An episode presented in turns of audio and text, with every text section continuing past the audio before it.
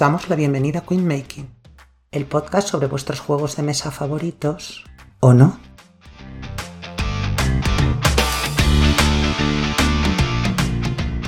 Comienza el programa número 19 de Queen Making, en el que os vamos a dar la chapa, pero esta vez online. Los que acudieron al campamento Barton tuvieron la suerte de recibirla físicamente de mano de Jael y mía.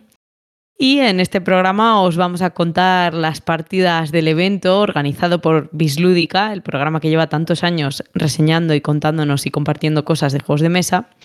Y a lo mejor nosotras, si nos da tiempo al final del programa, hacemos un poco lo mismo y reseñamos algún juego. Y para hacer eso no estoy yo sola, sino que tengo a nuestra compañera Jael. Hola. Es la nueva papisa del campamento Barton. Y estamos a un wargame de mandarla a la nueva sección que se va a llamar Warmaking. También Bueno, te... Di, di, di, di. eh, bueno, que tampoco hay, hay que pasarse para nada. Hubo alguien que estuvo grabando el jueves por la noche, borracha y guargamera, quiero llegar a casa entera. Hostia, ya se me había olvidado eso, Jael. ¿Pero está grabado eso? No, creo No que lo no. sé. Igual, lo sé, sí. hay, sí. un hay par de audios que grabamos en la cena Hay- que yo no me hay acordé hasta el día Mucha siguiente. gente que tiene documentos gráficos, así que puede ser. Bueno, no, no, no, no tanto, nada que, nada que ver. Y ese Pero que sí. habéis oído hablar por ahí ya es nuestro compañero Iván, Buenas. que por curro y porque se ha querido quedar a ver vídeos, pues no ha podido acudir al campamento. Pero a partir de este fin de semana vas a ver explicar un montón de juegos súper mega hiper bien. No como antes, que siempre... Que ¿Habrá estado Iván este fin de semana jugando en realidad al Diablo 4? Nunca lo sabremos. Sí, y no a ese y no al Zelda. Bueno, y por último, la que os habla, que soy Bea, me voy a llevar, o sea, no sé si lo han hecho físico, pero yo me llevo en el corazón el logro de Eurogamer del campamento Barton, porque no he tocado un Wargame, es que yo creo que no he tocado ni la mesa donde se jugaban, así de claro. Y bueno, también me llevo un poco de afonía todavía de explicar juegos, de explicar juegos en un sitio en el que había mucho ruido. Y, y nunca de haber salido de fiesta el jueves hasta las 4 de la mañana. No, no, no, eso no. Vea, está mintiendo, ¿vale? Porque la mesa donde estaba jugando los Wargames vino por lo menos a traerme Monster. Bueno, pero yo te lo di así, con unas pinzas de esas de, de clipear que usáis los guargameros, De lejos. de lejos. Y lo que hay que aguantar, de verdad. Ay, y yo creo que ya vamos a entrar en materia porque ya lo estamos hablando y eh, vamos a estrenar un poco sección porque parece ser que Queen- los Queen Makings se han vuelto viajeritos. Y... Estrenamos sección, que es el tercer programa seguido que Sí, la claro. hacemos, en verdad. Le vamos a poner nombre. Básicamente la nueva sección es Las reinas viajan a Narnia. Y en esta Uh, ocasión, en, previos, Por en previas ¿eh? Por si ediciones... quedan- por si el altillo, el altillo mágico. Sí. Bien, da igual, al final el mismo camino. Eh, vamos a reseñar esta vez el campamento Barton, pero ya hemos explicado Minas Tirith, hemos explicado las levantadas, no sé si me dejo alguna. Interocio. Interocio también, la Pecón, o sea, digamos que ya lo hemos hecho esta sección, pero no tenía nombre hasta ahora. Y Vamos pues no sé si... cambiarlo. No, no, no. Ya, Es- sí, es probable que no haya documentos previos, ya eso se borra, que ocupa mucho. Eh, Jael, no sé cómo quieres hacer, yo lo tenía un poco estructurado por días, ¿vale? Pero es verdad que hasta que no me he sentado a escribir qué he hecho cada día, no me acordaba. Así que lo hacemos en el orden que tú quieras, como te nazca. Mm, Yo no tengo estructurado nada, así que te voy siguiendo. Pim pam Vale. pum, atún. Bueno, pues Jael lleva ya, llevaba ya tiempo en Zaragoza, unos días, que fue un poquito antes, pero yo me planté el jueves por la mañana ya eh, de viaje, llegué a comer, recogía a la señorita reina de su, eh, de su casa temporal y después de conseguir un poquito de habituallamiento, ya nos subimos a la habitación y, y confiando que unos hielos iban a aguantar en una nevera de un, de un frigorífico del hotel, habíamos comprado hielos con idea de hacer calimocho en algún momento. Spoiler, esos hielos se derritieron y hubo que comprar más, No efectivamente. se podía saber. No se podía saber, claro. Hombre, a ver, aguantaron una noche, yo creo que por lo menos. A ver, yo culpo de esto a que no nos llevamos a nuestro físico de cabecera. Entonces, Pero bueno, tuvo, tuvo solución. normal. Tuvo una solución no muy mm, eh, catastrófica. No, no, nada. Y- Pusimos el hielo en un fregadero, ¿vale? Ya. Eh, Sí, ya está. O sea, no quiero decir. Era lógico. Y, y nada más que llegamos, teníamos una cita con. Yo creo que a partir de ahora ya van a ser el, el grupo de juegos amigo de Queen Making, que es la Goblinera, que nos invitaron a jugar en su pedazo de asociación, que el local está súper, súper bien. No sé, Jael, si quiere contar lo que más le llamó la atención, yo lo tengo clarísimo. Bueno, yo voy a empezar por decir que nosotras somos ese tipo de personas a las que una gente a la que no conoce de nada le manda por Twitter un mensaje y con una dirección de Google Maps y les pone venid a las 5 aquí el jueves y en lugar de decir claro que sí, ahí voy a que me descuartices, aunque eso ¿Quién esté en un tú? barrio de Zaragoza, allí, pues no. Dijimos, claro, hombre, ¿cómo no? Toma mi número de teléfono, allá que vamos. Y efectivamente fuimos y bueno, no nos descuartizaron. Claro, porque son, son todos de puta madre. Todos los que pero- pudimos conocer, eh, la organización genial, Pero todos los podía- miembros. Salió, salió bien, pero podía haber salido como en las series de, de The Kiss, ¿sabes? Bueno, pues yo te- lo que iba a decir era que el local, aparte de ser eh, o sea, súper grande y súper chulo, nos contaron que era una antigua autoescuela y la habían dividido, vamos, la habían mantenido la división por salas. Y la verdad es que eso, pues a la hora de jugar juegos de mesa está muy bien, pero sobre todo me llamó la atención, que creo que a Jael también, la sala que tienen dedicada a rol, que la tienen Sí, era toda, una pasada. Todas las paredes llenas de, de corchos, de mapas, de las diferentes campañas. Incluso, no sé si te fijaste, que debían de jugar, llevar muchos años la goblinera. eh, tenían fichas de un montón de personajes empapelando una de las mesas. O sea, que Sí, eso. y luego y tenían fotos de personajes, recortes de periódico. O sea, era como, yo qué sé, una- o sea, toda la sala de rol era entre comisaría, centro de investigación. eh, bueno, era una pasada, era una pasada. Era un sitio. está- El sitio estaba súper chulo. O sea, sí, todo. eh, Si vives en Zaragoza y te gustan los juegos de mesa, definitivamente tienes que pasarte, vamos. No es ni publi ni nada, solo porque el sitio está realmente, realmente chulo. Y la y gente es súper maja. vaya, sí, sí. Por eso que, muy es. bien. A nosotros, pues eso, nos trataron súper bien. café, que- queréis un café, queréis una cerveza, queréis algo. O sea, no sabes la de veces que nos insistieron. Lo que pasa es que yo, por lo menos, Jael, no sé, estaba ya acostumbrada a no beber nada. No, mm, aparte, bueno, En horario de tarde. Estábamos, o sea, estábamos jugando, teníamos los juegos desplegados, entonces pues no, no, que, no les íbamos a coger un café ni una Coca-Cola para echárselo por encima al Darwin's Journey, ¿sabes? Pero... Porque somos así. Eso es. Ver episodio 4, manías lúdicas. Eh, Y nada, pues para romper un poquito el hielo y demás, empezamos jugando un Just One. No sé, o sea, no sé, te lo pregunto así que no lo hemos hablado antes, pero no sé cuál es la dinámica de nombrar a todo el mundo con el que hemos jugado. O pues, es que, es que ¿sabes? es Yo mi, complicado mi- porque no nos vamos a acordar. Claro, exacto. O sea, yo puedo llegar y tirar de. Porque más o menos apunto las partidas, pero no quiero dejarme a nadie, no quiero dejar una partida. Entonces, bueno, No, hombre, bueno. nos lo hemos pasado muy bien con todo el mundo que nos hemos sentado a jugar. Ya lo sabéis, o sea, no sé habéis echado. Yo por lo menos hablo por mi él también, yo creo. Mm, Os Yo habéis echado unas todos, ¿eh? bueno, pues yo me he echado unas risas con todos, todos súper amables. Bueno, lo voy a decir muchas veces esto, así que vamos para reír y odiarles también a la vez. Nah, nah, Claro, yo claro, no- yo me río, no yo me río siempre, pero, pero por dentro digo esta gente, eh, personas. eh. Por si no ha quedado No, claro, la sociable eh, es Jael, ¿sabes? Evidentemente es la persona más sociable de las tres que hay aquí grabando. Pero, sin, pero yo qué sé, es qué gracia tendría. Sin ¿sabes? Si ánimo de digo- nada. Es qué majos sois todos. Digo, qué majos sois todos, joder, qué buen rato y tal, ya lo saben, ¿sabes? Y hicimos exaltación de la amistad constante durante todo el fin de semana. Eso Jo, sí. qué bien jugar contigo, qué majo eres, tal. Te sigo, te escribo, a ver si nos vemos en otra. Bueno, eso ya lo saben. Joder, pero yo lo digo de verdad, ¿no? O y sea, yo también, pero que ya lo saben, que pues ya está, pues yo ahora me hago la dura. Eh, gentuza, gentuza. ay. Eh, bueno, pues jugamos un Just One, que estuvimos allí explicándolo, porque, eh, claro, mm, llega Jael y dice, vamos a jugar a este porque hay dos personas que son las ganadoras del Mundial del Just One. Y digo, vaya. Eso, por Digo, eso acabamos de siete, ¿sabes? conocerles, Digo, acabamos de conocerles, digo, y ya estamos creando aquí eh, un poco de hype, digo, para caerles mejor luego cuando perdamos, ¿no? Bueno, hombre, es que es- No, bueno. luego explicamos que era el mundial de nuestra casa, ¿sabes? También. De, Ah, hombre, de- ¿Habían de jugado algún campeonato ellos? No, entonces. ¿Conocemos algún otro campeonato? No, pues es el campeonato mundial.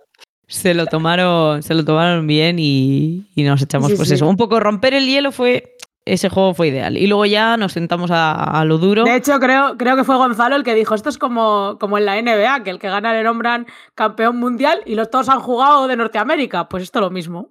Claro, exacto. Así que el próximo mundial en Minas Tirith, Santander, ya sabéis.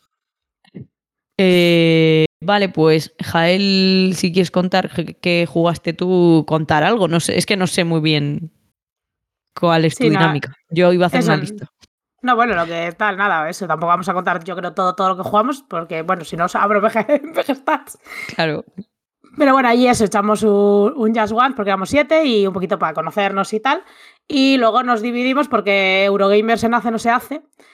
Entonces, pues podíamos haber estado todos juntos socializando o podíamos ir a darle zapatilla al tema. Empezar bien, joder. Y entonces, pues decidimos ir a darle zapatilla al tema. Por cierto, Missy, si nos estás escuchando, has dicho que no habías movido ni un cubito y jugaste un Darwin's Journey. A lo mejor se refiere al campamento. en Esto estaba fue fuera. del campamento. Nada, nada, nada, esto no cuenta. Bueno, eh, en una mesa se jugó un Darwin's Journey con expansión, para desgracia de los asistentes, y en la otra nos fuimos a jugar un barras.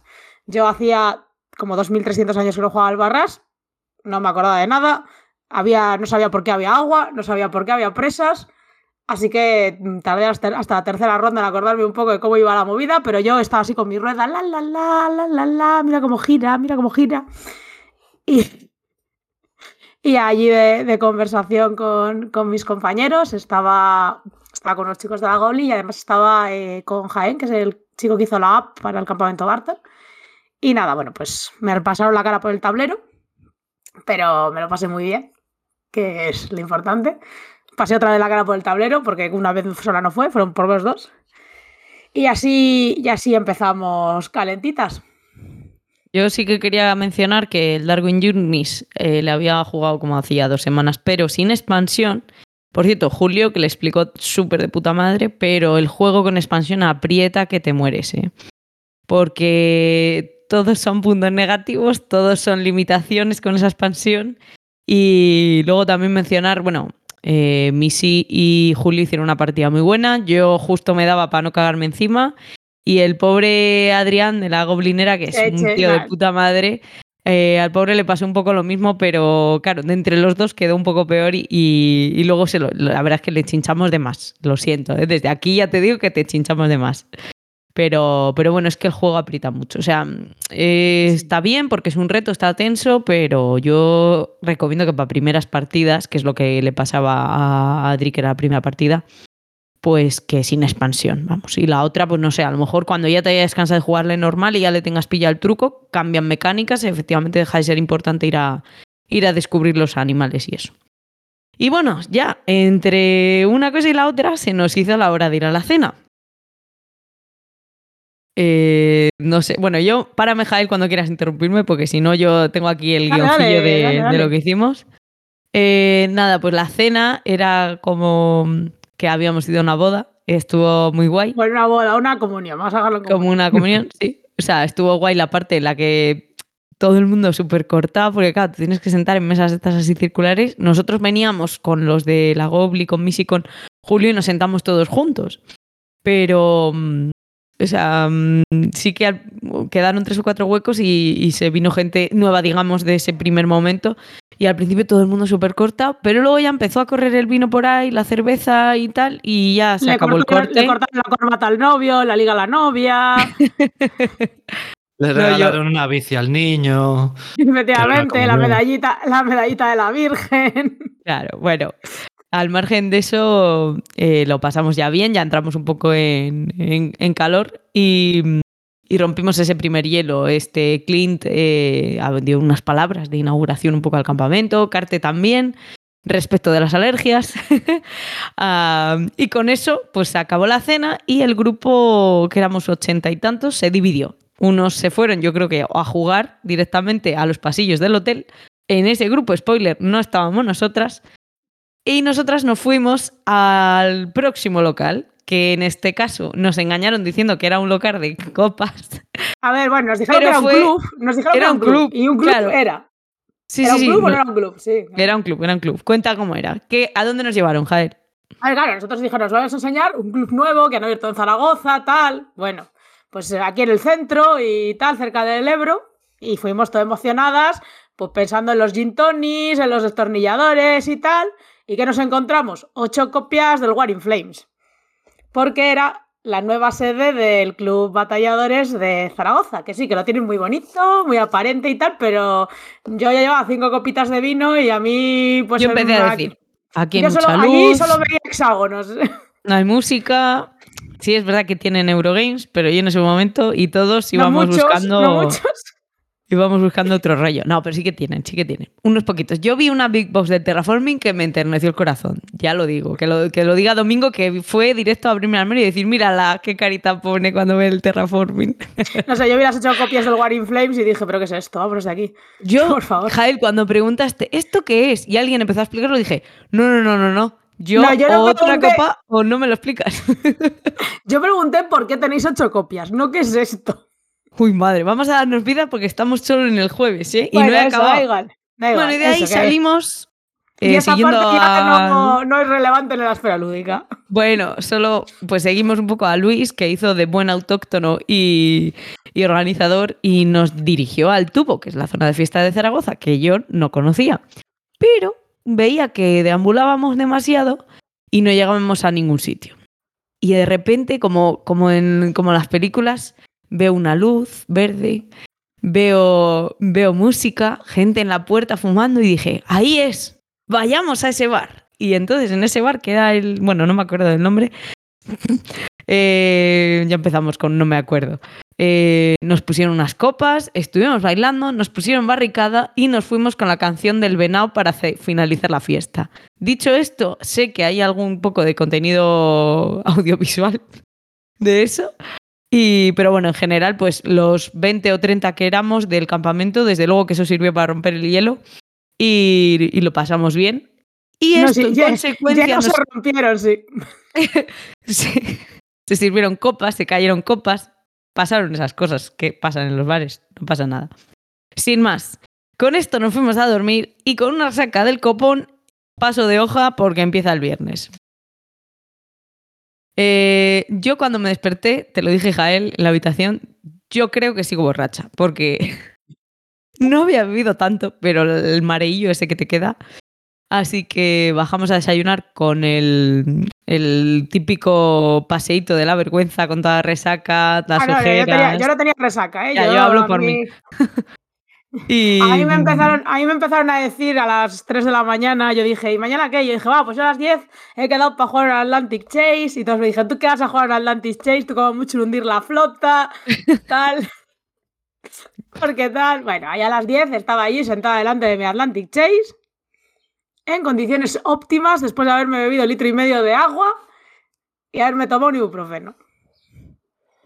Yo enfoqué la estrategia un poco diferente, porque ya sabiendo que el jueves iba a ser de cena, eh, me había programado el viernes a las 12 un hit para poder descansar. Ah, Un hit bermutero, además. que yo no, yo no bebí, ¿eh? yo solo bebí agua porque estaba que no. no. Y, pero bueno, me entró muy bien. Le, le- fue Sandokan que nos, nos llenó de alcohol al que quiso, al que quiso, ¿vale? Que repito que no fuimos todos. Y nada, estuvo, estuvo bastante entretenido, un par de partidillas, lo justo para entrar en calor y irse a dormir una siesta de puta madre. Madre mía, la hemos Te perdido. el día durmiendo, ¿eh? No, no, no, fueron siestas cortas, ¿vale? Fue, yo me había programado ese día con libertad, sabiendo la que podía haber sido el día anterior. Además que quería sacar un ratito para repasar un par de cositas del Bora Bora y el Tiletum que me pasé explicando toda la tarde. Entonces eh, yo necesitaba coger fuerzas. Jael, ¿tú qué jugaste por la tarde? No, Eso, yo, nada, eso, que no, bueno, yo por la mañana jugué, estuve toda la mañana jugando al Atlantis Chase, que no he contado lo que es ni nada, pero aquí estamos. Es, eh, es un wargame. Porque a eso se va al campamento Barton. Y, mm, pero bueno, que es un juego que es un poco de, de caza de gato y ratón.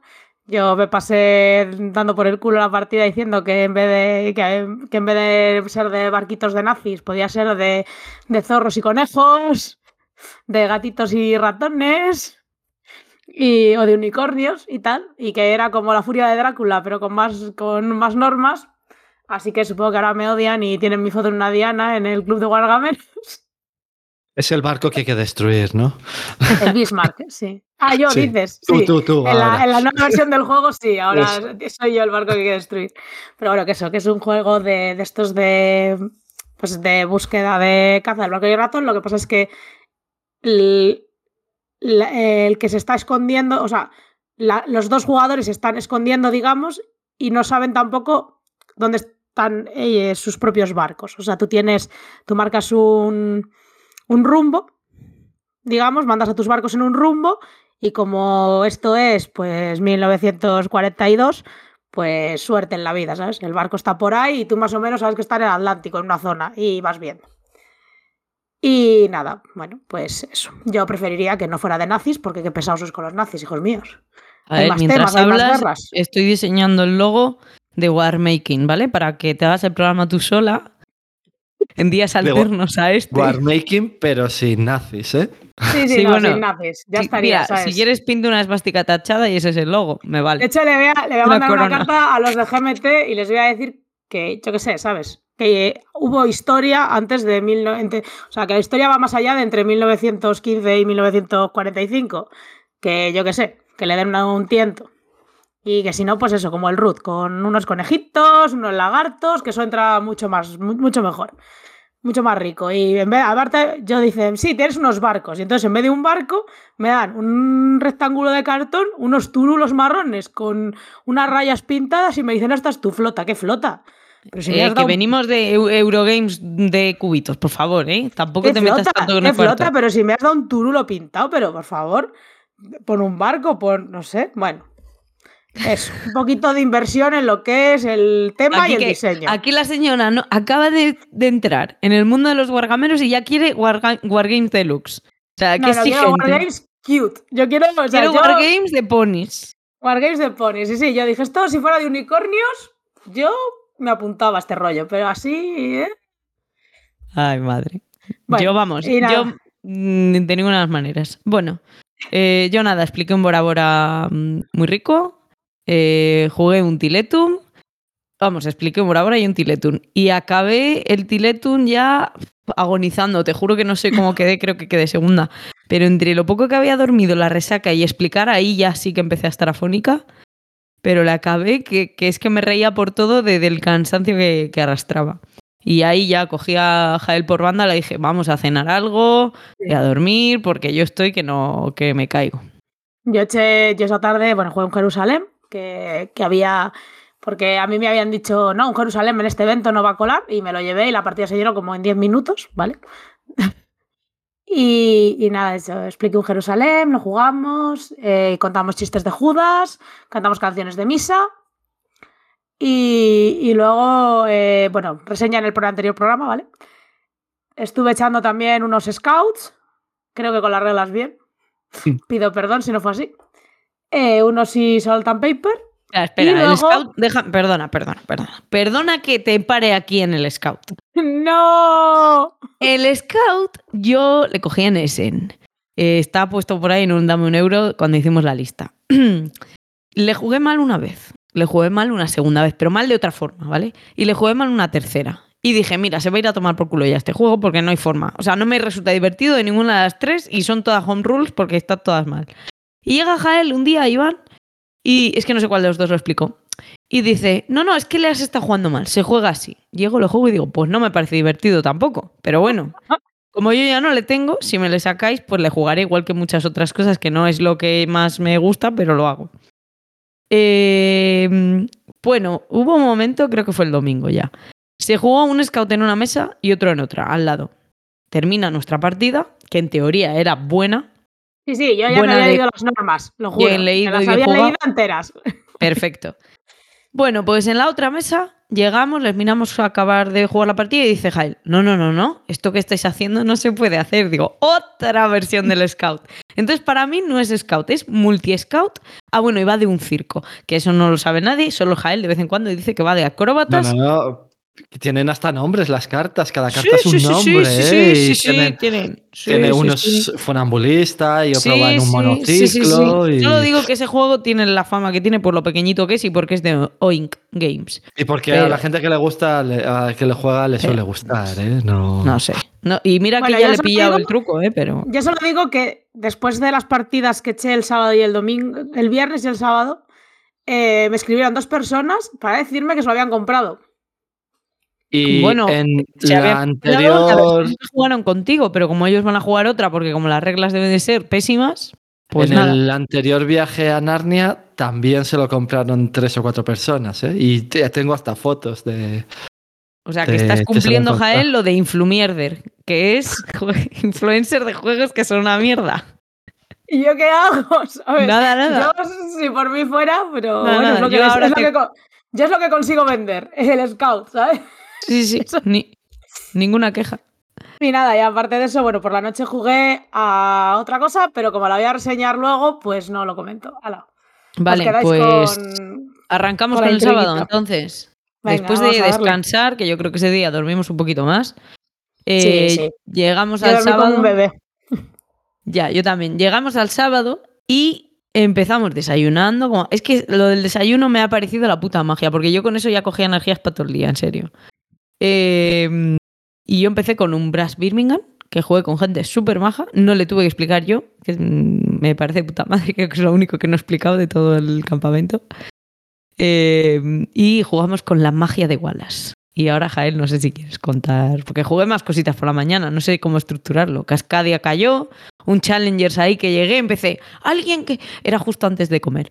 Eh, yo creo que era la una y pico, y empiezo. eh, un juego de ocho personas, que es muy rápido, eh, como, un, como un Magic. Mentira, como un Magic era para atraparles en la parte de que se sentaban uno frente a otro. Venga, uno más y tal, y somos impares o impares, que me da igual, juego yo, yo lo explico tal. Teníamos pizarras para atraer a la gente. Sí, tenía, cogimos un, vamos, Jael se acercó y compró en el chino unas pizarras en plan de azafata, por decirlo así, para poner eh, con rotulador, necesitamos a alguien que tal. No, yo creo que a voz en grito lo hice porque no había mucha gente, así estoy. Y le expliqué, porque había dos personas que se tenían que ir rápido, le expliqué rapidísimo. O sea, una partida de ocho personas. So- Había otro chico también que sabía jugar en 40 minutos, 45 minutos sacando y recogiendo el, inter eh, uy, el interferencias, el Challengers, para mí, o sea, a mí me sorprendió. Y también hice otro récord. consciente. Hice otro récord y es que jugué en Cascadia en 20 minutos, que no lo pone ni en la caja. 20 minutos con explicación incluida. Despliegue y guardado y todo. O sea, no me. mm, es porque justo miré la hora, si no, normalmente no apunto cuánto me duran las partidas. Pero yo flipé. O sea, gracias a esas personas que jugaron sin AP, porque yo os pondría a jugar cualquier juego que jugamos súper rápido. Ese, el Brass y todos los que jugamos después también. Y, ya nos fuimos a comer. Ahí, Jael, añade tú tus cositas por hacer aquí una pausa o no sé. Vale, bueno, yo el, el sábado lo había, lo había hipotecado, ¿vale? Yo meses antes de. Yo, meses antes del campamento yo decía, bueno, solo me he apuntado a dos partidas, ¿vale? Pero las dos partidas eran la mañana entera del viernes y el sábado el día completo. Entonces, bueno, tampoco me hacía falta apuntarme a más. Entonces, eh, pues digamos que hubo varias personas que me comieron la oreja para que probara el gira y stand. Y eh, pues como soy una persona que juega a cualquier cosa, porque es así, quiero decir que en principio, hasta que lo empiezo a odiar, eh, lo juego a cualquier cosa, luego ya digo esto es una mierda, ya no quiero jugar más, pero pues acepté. Y claro, es un juego que la BGG dice que dura de 3 a 6 horas, pero es mentira, ¿vale? Todo el mundo, o sea, yo qué sé, no creo que haya durado tres horas y las partidas, a ver, seis solo de jugar, jugar puede ser, pero bueno, que al final entre que explicas, miras, comes, mm, te das una vuelta para recordar cómo se andaba y tal, y que tienes extremidades y esas cosas, pues bueno, nosotros empezamos a las, quedamos a las 10 y terminamos a las siete y media, pero sí que es cierto que nos lo tomamos con calma. Al principio de la partida, pues bueno, se explicó un poco.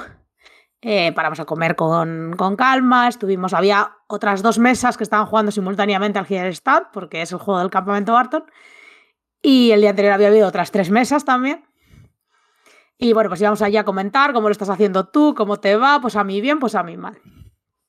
Entonces, pues bueno, estuvimos nueve horas y media en, digamos, desde que empezó hasta que terminó con, pues, con todas las cositas. Vaya. Que está, está bien, está bien. A mí a lo largo del día se me acercaba gente que ya nos había hablado otros días y tal. tal ¿Dónde está? ¿Y Jael? No juega hoy a nada, está bien. Digo, sí, mira, está atrapada en ese vórtice de tiempo que es el GIS, ¿vale? La puedes ir ahí a saludar. Mira, la, la, del pelo rosa que está concentrada, que tiene cara un poco así como de religión, esa, esa es. Yo el día anterior... Como de quemar eh. El día anterior había tres mesas del GIS y entonces sobre las seis o las siete de la tarde yo me acerqué a las mesas y les pregunté, ¿sois felices? ¿Os lo estáis pasando bien? ¿Sabes? Para ver cómo me voy a sentir yo el día siguiente después de todas esas horas. Y la peña, uff. Yo eh, recuerdo. Sí, sí, nos lo estamos pasando piruleta. Yo recuerdo que en la, mesa, en la mesa de atrás mío, cuando estaba jugando el Tiletum, de repente pego una voz amarillo y digo, ¡guau! Aquí han perdido fijo. Y efectivamente habían perdido. Eso sí, fue el bueno, anterior, que, ¿eh? Del sí, tuyo. sí, pero bueno, que yo les pregunté y tal, y la gente era con cara de, bueno, sí, yuju, ¿sabes? Y yo, bueno, pues no me lo estáis vendiendo muy bien. Pero bueno, bueno. Pero bueno. Pero bueno. Entonces, nada, fuimos allí a. Bueno, pues fuimos allí al pescado. Y este es un. Bueno, pues como en este. Los oyentes de este podcast supongo que dirán, ¿qué mierda es? ¿De qué mierda estáis hablando? ¿Qué es el GIS? ¿Qué decís? ¿Qué, qué estáis contándonos? ¿Qué tal? ¿Vale? Otro Wargame. Eh, sí, sí, más o menos. Es un juego de negociación, realmente. Un juego de negociación oreja, político, porque de guerra a guerra. eh, Bueno, sí, de vez en cuando te pegas. Tiras dados, ¿vale? Es un juego GMT y tiras dados. Venga, digamos que es un guardia. Y ahí están de las guerras de la Reforma de 1517 a 1555. Es un juego eh, que va pues, de la Reforma de Martín Lutero. De hecho, empieza con Martín Lutero con un martillito clavando sus protestas en la puerta de la iglesia. Siempre la partida empieza así. Y a partir de ahí, pues hay seis facciones. Se supone que el juego se puede jugar de 3 a 6, pero en principio se juega a 6, siempre. O yo siempre he visto jugar a 6 y siempre he visto organizar las partidas a 6. Nunca he visto que se juegue sin alguna facción. Porque las, eh, las seis facciones están equilibradas más o menos 2 a 2 eh, para que no se pueda ir uno, porque tienen como son facciones muy muy asimétricas, entonces para que no se vaya mucho uno, si no está su, digamos, oponente que le puede frenar, pues tiene que estar todo el mundo en la mesa. Entonces, bueno, pues son el imperio, bueno, el juego son los Habsburgo, pero el imperio español de Carlos V, Di- el dilo, imperio dilo. otomano. Di que, que había en el mapa. Sí, sí, en el mapa, la capital del imperio español es Valladolid, como debe ser. Ahí estaba, en Ay, grande. Digo, me habéis estado comiendo oreja un mes para que juegue a esto, Mael, baja un poco la mano, baja un poco la mano que se te va a notar que estás midiendo el Aquí trigo. está el trigo, aquí está el trigo. No. Digo, me habéis estado comiendo un mes la oreja para que juegue a este juego, diciéndome no sé cuántas cosas, y si me hubierais dicho Valladolid sale ahí y es capital de- del mapa, yo lo hubiera jugado, porque nunca Al sale en ningún juego. Pequeño inciso, pequeño inciso, perdona, ¿eh? pero es que viene súper al pelo de esto. Eh, jugué al Tiletum con un chico que era francés, Estefan. Hola, Estefan, Sí. que me- nos lo pasamos muy bien. También juega Y- en Jerusalén con él, mira. Sí, que es un tío de puta madre.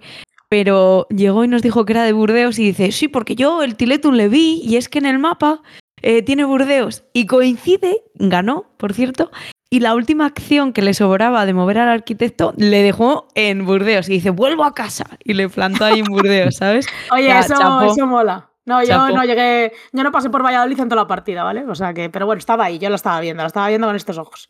Bueno, entonces está el, el imperio de Carlos V, el imperio otomano, los ingleses, los franceses, el papa y los protestantes. Eh, esos son los seis, las seis facciones que hay. Entonces, bueno, en mi partida eh, jugábamos con Antonio Bug, que es el super experto de GIS, que es la enciclopedia viviente del GIS, que debe llevar todas las partidas del GIS del universo. Y luego eh, dos personas que sí que habían jugado varias veces y tres novatos, ¿vale? Entonces, los novatos juegan con los turcos, luego juegan con los ingleses y luego pues se joden. Pero como éramos tres novatos, pues alguien tenía que jugar con otra facción. Y yo dije, bueno, pues venga, yo me quedo con el Papa, que es morado. y así es como acabé siendo papisa durante un día. Y pues bueno, Dios me dio la, Dios me dio la fuerza de tirar los daditos con muy buena mano. Y claro, me lié a sacar 5 y 6 5 y 6 5 y 6 como si fueran gratis. Y y, y resulta que el protestantismo, pues en lugar de empezar en 1517, empezó pues como para 1525, por lo menos. porque, porque no había manera de que los protestantes conquistaran nada. O sea, a mitad del juego, Lutero era un señor loco que estaba en la plaza de su pueblo gritando cosas sin que nadie le escuchara. Y claro, era muy cachondeo, claro, porque al final es un juego que, hombre, tienes que jugar tus cartas, tienes que hacer tu estrategia, pero si los dados no te quieren, te jodes. O sea, quiero decir, sobre todo el Papa y el Protestante tienen como un tablero especial, ¿vale? Para ellos dos, un mini tablero, en el que se están peleando por las ciudades para convertirlas a su religión. Y, entonces hacen debates ideológicos y están allí pues intentando quemar herejes uno, desprestigiar al papa el otro, bueno. Y estás ahí tirando dados, ¿sabes? Es el minijuego de tirar dados. Y si los dados no están de tu parte, pues no tienes partida, porque es lo que hay en, estas cosas. Y claro, era un cachondeo porque era como, ¿sabes? El, el pobre protestante que era domingo hacía una tirada y decía, bueno, es a 5, ¿sabes? Y tú tiras solo dos dados, no puede ser que no lo consiga. Tiraba los dos dados un 6. Aparte, él ganaba los empates, ¿sabes? Pero bueno, o sea, una mala bueno, ¿y ganaste? No, no gané, no gané. Ganó el que sabía jugar, ¿sabes? Bueno, vale, pero claro, es que... Bueno, que... decir, hombre, a ver, ganó pues la persona que tenía que sabía jugar muy bien, pero bueno, que me fue bastante bien, vaya. Y eso, y sobre todo fue por la manita, o sea, que no hice... Uh, que no es que hice, bueno, hice una partida que estaba bien porque los que sabían jugar fueron súper pacientes con nosotros, nos fueron explicando todas las acciones, todas las cartas, ¿sabes? Nos fueron diciendo, pues hombre, es mejor que hagáis esto, es mejor que hagáis lo otro. Cuando íbamos negociando, pues nos iban diciendo, pues ahora es mejor que, que no negociéis con este, que firméis la pap con el otro, ¿qué tal? Bueno, que nos iban aconsejando un poco y evidentemente, si no, pues no, así de entrada no sabíamos, pero, pero bueno, que, eso, que me fue bastante bien, tuve suerte con los dados, hice una partida que estuvo bien, pero ganó el que sabía jugar.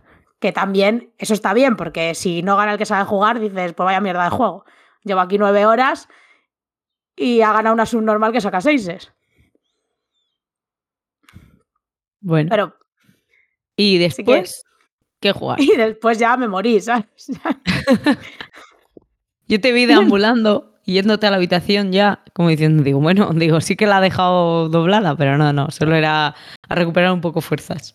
No, luego nada, luego estoy jugando a interferencias contigo y fui a la habitación ah, por es, verdad, es verdad, juego de los caballos. Espera, me voy, me voy, a frenar ahí entonces. Eh, yo después de comer, con los que estuve jugando al Tiletun el día anterior y al Brass por la mañana, eh, jugué un Cascadia también. Es que luego voy a decir todos los nombres de todos los que he jugado, ¿vale? Porque va a ser mucho más sencillo. Eh, jugué un Cascadia, ese Tiletum con, que os decía con este chico que era francés. Y ya es cuando nos ponemos en modo azafatas otra vez. Yo llego bajo el interferencias y empezamos a montar partida. Mm, a mí se me había olvidado que había un pisco labis que daba bislúdica eh, ese sábado por la tarde-noche, así un poco en plan cena, en plan picoteo.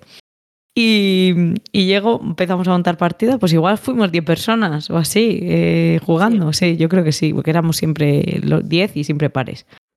Bueno, como siempre, las interferencias con las tarjetas del Scrawl son unas putas risas, salieron cosas muy bizarras de ahí, que si bronis y ponis y, y, cosas así muy... Oye, que el bronis está en las tarjetas, ¿eh? a mí no me...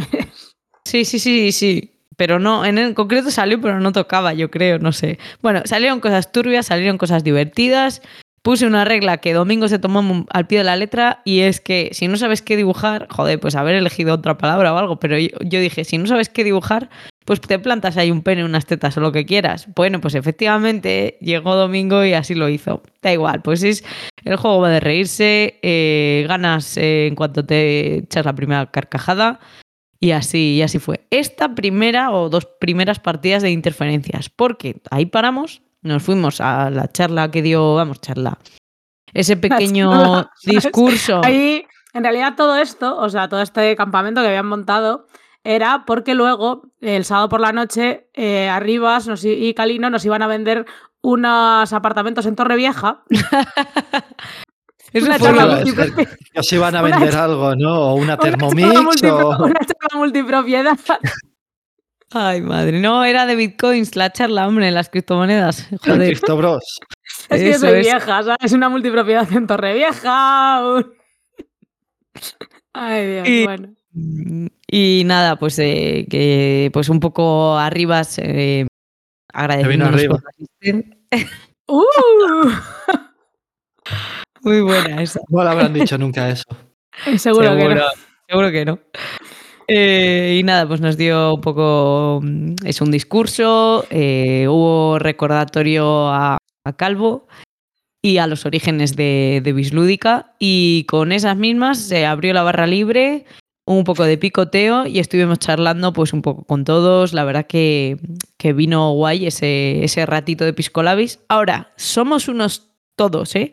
Somos todos unos putos enfermos de juegos de mesa que en cuanto cenamos volvimos a las mesas enseguida. O sea, yo no sé cuánto tiempo estuvo la gente, pero yo creo que fue como muy rápido. De hecho, tú y yo, tú y yo enseguida que a ver, cenamos, yo había, ya yo estabas quedado, montando el... Sí, teníais horario. sí. el, partida. Y Antes, un de saber que había un piquislabis de estos, eh, te había quedado para montar una partida del juego de los caballitos, del Ready Set Bet. Entonces, pues bueno, yo estaba ahí eh, con mi partido, fui a por mis caballos y los monté. Claro. Yo ahí me Porque- subí arriba y me preparé ya la primera cantimplora del campamento con unos hielos, un poco de vino, un poco de Coca-Cola y a jugar un Stade Emerald. Pero vamos, que, que le jugué bien, ¿eh? pese, a, pese a los efectos. Y además jugó con una persona que entiende el lore del juego y explicó que los buenos son los lealistas, ¿vale? Los putos buenos son los lealistas. De hecho, llevaba la, camiseta. Vale. Eh, no, la explicación es compleja y la hizo súper bien. Además, había currado unas hojas de ayuda, como unos tableros personales, eh, con, con sus reglas de ayuda para que no le estuviéramos friendo a preguntas. Aún así, se le preguntaron un par de cositas. Pero bueno, la partida estuvo. Ya, había, ya la había probado la copia de, de Jael, pero bueno, esta segunda, como que me reafirma que es un juego, que es una carrera y punto. O sea, está guay, pero eh, veniros abajo los que estéis ahí buscándole, porque yo, en mi opinión, no merece el precio que tiene. Sí, eso ya, bueno, yo creo que Es eso lo mira, coleccionismo, claro. de hecho, eso se dijo en el primer programa de este podcast. De hecho, es una de las primeras frases que se dijo en el primer programa de este podcast. Yo este año me he comprado el Studio in Emerald y no voy a decir que es uno de mis juegos favoritos ni de este año. A ver, está entretenido, es diferente. Yo me gustaría ver otro juego que tenga ese rollito reels ocultos, con ese método de ganar y perder. sí, eh, hombre, pero, al final es una carrera pero de mayorías. gastarte 170 pavos que pagué yo por él, pues No, este chico Más- también. más envío, más seguro de Wallapop, Sí, no. pues bueno. eh, Pero bueno, que pues lo igual dicho, tampoco.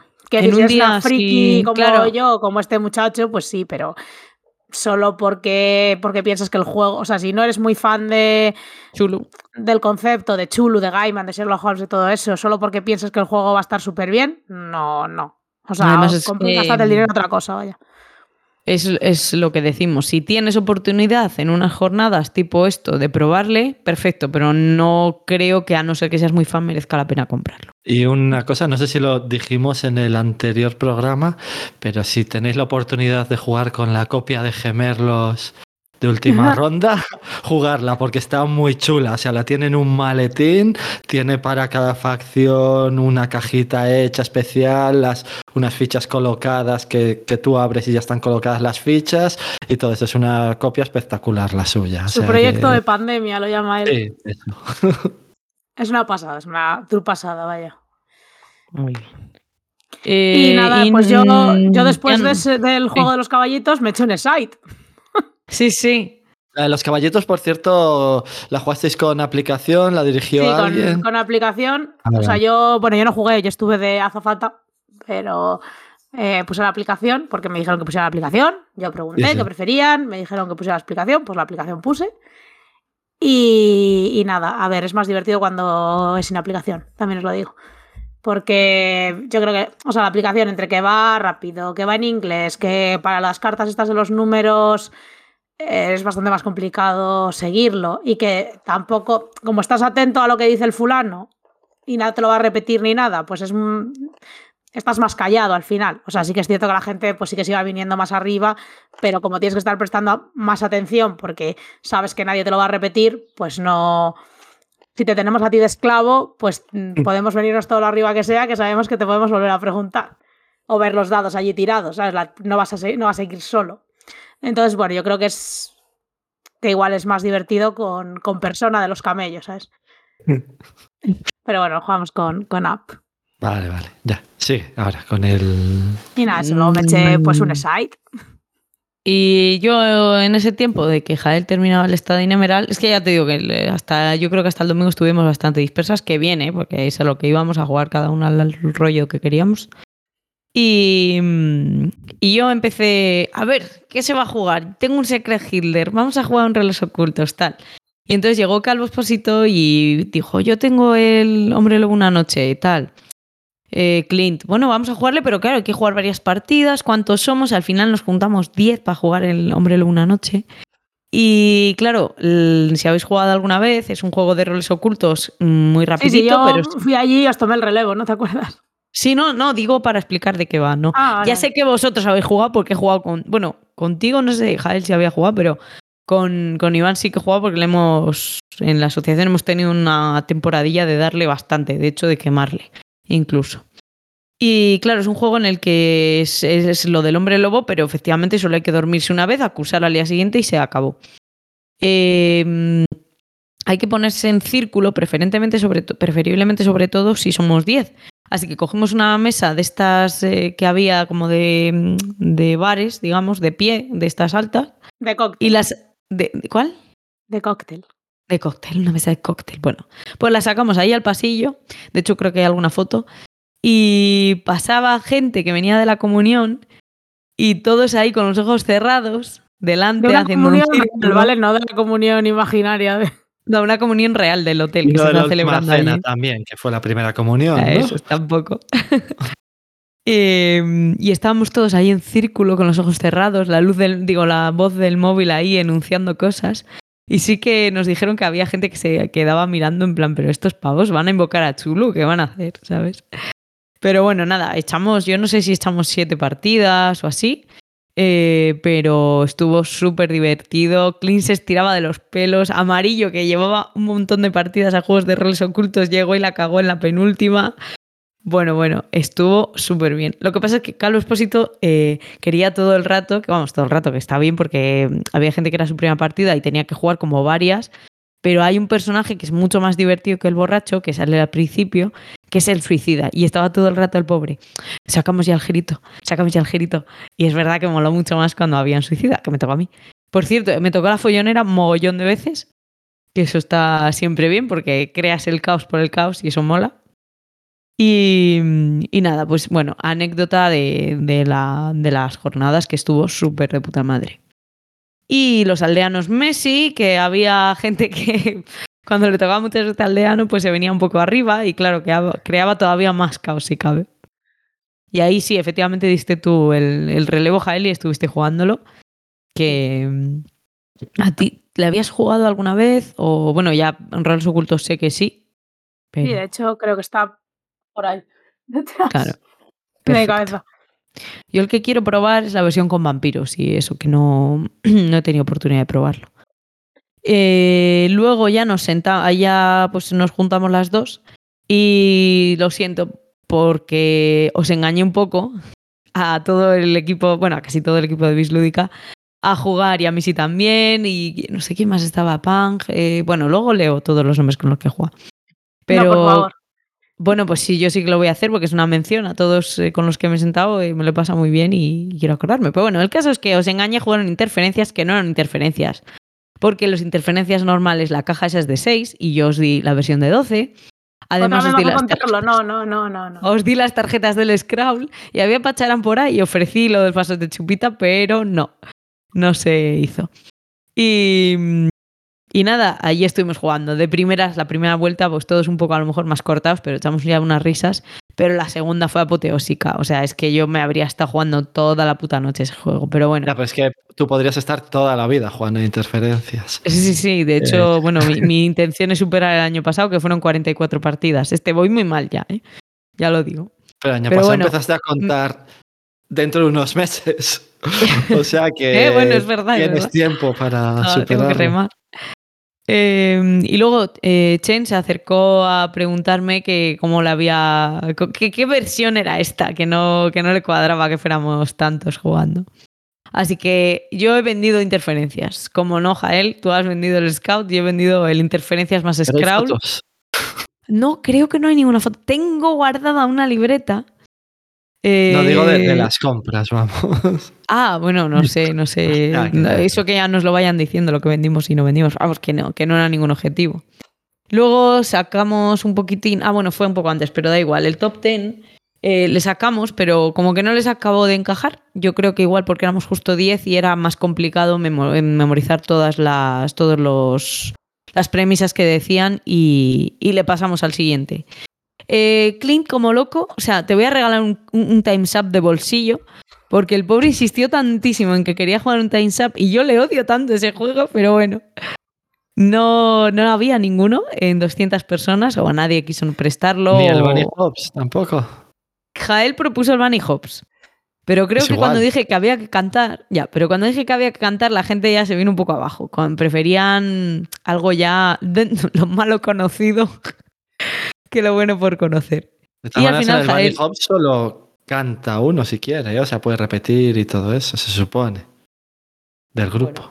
Por si acaso no, no, que, no queríamos tensar la cuerda, que lo estábamos pasando bien y, y sacamos. Jael, Jael se descargó un Time's Up de móvil, que bueno, pues por circunstancias hicimos solo la primera ronda, pero eh, estuvo muy divertida y Por efectivamente. Por circunstancias, como que yo no sabía cómo cojones iba la app, porque me la de nadie había jugado con la app nunca, entonces, bueno, pues ya está. Time's Up, para la próxima hay que llevarle. Yo encima le tengo, tenía que haberle llevado, pero ¿para qué? Sí, lo peor de todo es que yo lo tengo también. Mira, si veis, ¿ves la bolsa ahí encima? Pues lo tenía Sí, ahí para llevar. el y se azul, me olvidó ¿no? meterlo. La bolsa Sí, azul ahí- esa. ¿la Yo tengo el amarillo. Está- estaba ahí para llevar y se me olvidó meterlo. Y al lado el de los hombres lobo.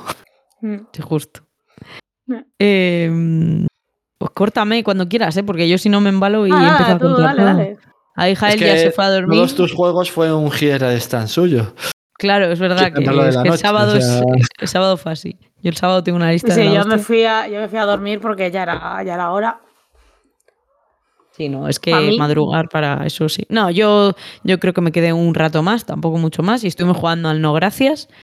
Que por favor, ya, o sea, yo ya me acabó un momento que la cabeza me explotaba. No gracias es un juego en el que creo que en este podcast he metido mierda. Y si no lo he metido en este podcast, lo he metido en directo cuando jugué. Creo que la primera vez le jugué mal, aún así, no me gusta. Pero jugué todas las partidas que hacía falta porque no me quería ir a dormir porque al día siguiente ya nos íbamos y quería seguir jugando. Y un poquito más, por favor. Y otro juego más, venga, y otra partida. Y, y por favor, nos pudimos reír un montón jugando eso. Eh, a Pang eh, le tocó varias veces, eh, además, eh, la escalera. Eh, la escalera, o sea, se benefició del bono que tiene el juego, porque en el no gracias eh, tienes que pu- puntúas eh, cartas negativas, bueno, da igual, yo no voy a poner a explicar un juego que no me gusta. Si le buscáis, pues no gracias. Ya está. Eh, en la El edición juego- nueva. El juego se juega de la siguiente manera. Te ofrecen una partida y tú dices, no, gracias. Y ya está. Eso es, mira, A aquí mí otra... me gusta, por cierto. Vaya, es que por algo somos tres, para que a unos os guste unas cosas y a otros otras. Cago en. Pero bueno, y por cierto, eso que ya si vais a querer jugarle, por lo menos jugar la nueva edición, esa que tenía unas fichas que se perdían bastante a menudo y al ser rojas y el suelo de el suelo de la moqueta ser rojo negro y, y que parecía lava del infierno, pues se perdían se perdían por ahí abajo las eh, la- las fichas del del punk, digo del uy, del punk, del no gracias. Es que he puesto aquí punk para contarlo de que, que, parece que tenía una flor en el culo, macho. Y, ya de ahí, agotada y con sueño, llego a la habitación. Jael, ¿qué ha pasado? Digo, que está jugando no gracias. Ah, pues venga, ahora a dormir. Y ahí se acabó el sábado. Y empieza el domingo. Empieza el domingo con mucha pena. Jael hasta se puso mala de la pena, la pobre. Sí. Tuvo que cancelar No. la partida del Weather Machine muy a su pesar. Muy a su pesar, no. Es que la tuve que parar en la puerta porque estaba a punto de desmayarse la pobre, o sea, estaba agotada del fin de semana. Literalmente, literalmente me obligó. O sea, Sí, sí, sí, la obligué, la obligué. O sea, yo os pido disculpas a los que tuvo que cancelaros la partida, pero es que estaba que no sabe. O sea, ya dice qué hubiera pasado. Hubiera montado la partida y en medio de explicación se hubiera desmayado allí y no hubieras podido jugar. O sea, que No, os no, no, ahorré estaba- el mal rato, me- por lo Y menos. tenías Estaba esta bastante- fiebre, ¿no? O sea, aunque no tenías sí, sí, termómetro, luego. pues- Y ya eh, tenías no, no, fiebre ahí. O sea, no sé, pero cuando llegué a casa tenía fiebre, así que imagino que sí. Claro, sí. No, no, o sea, estaba jodida, sí. No Pues, pues eso, y yo un poco triste y con sueño, porque había dormido una puta mierda y había que coger el coche. Así que el domingo nos lo tomamos bastante más de relax. Tengo apuntados ensalada de puntos, varios scout. eh, Julio y Missy estuvimos jugando un gol y con Punk también estuvimos jugando y no sé si me olvida alguien más y luego ya si no hago repaso. Un Gold and Silver que está, a mí me hizo bastante gracia. En Russian Roulette eh, que creo que si me da tiempo le reseño hoy y si no otro día porque está gracioso. Es a seis jugadores en plan filler y pues ya va de la ruleta rusa y tiene mecánicas bastante divertidas. Y, y nada, y ya subimos el equipaje al coche, todo preparado, nos fuimos a comer con muchísima, muchísima pena. Yo no me quería ir, encima era la que conducía y todo.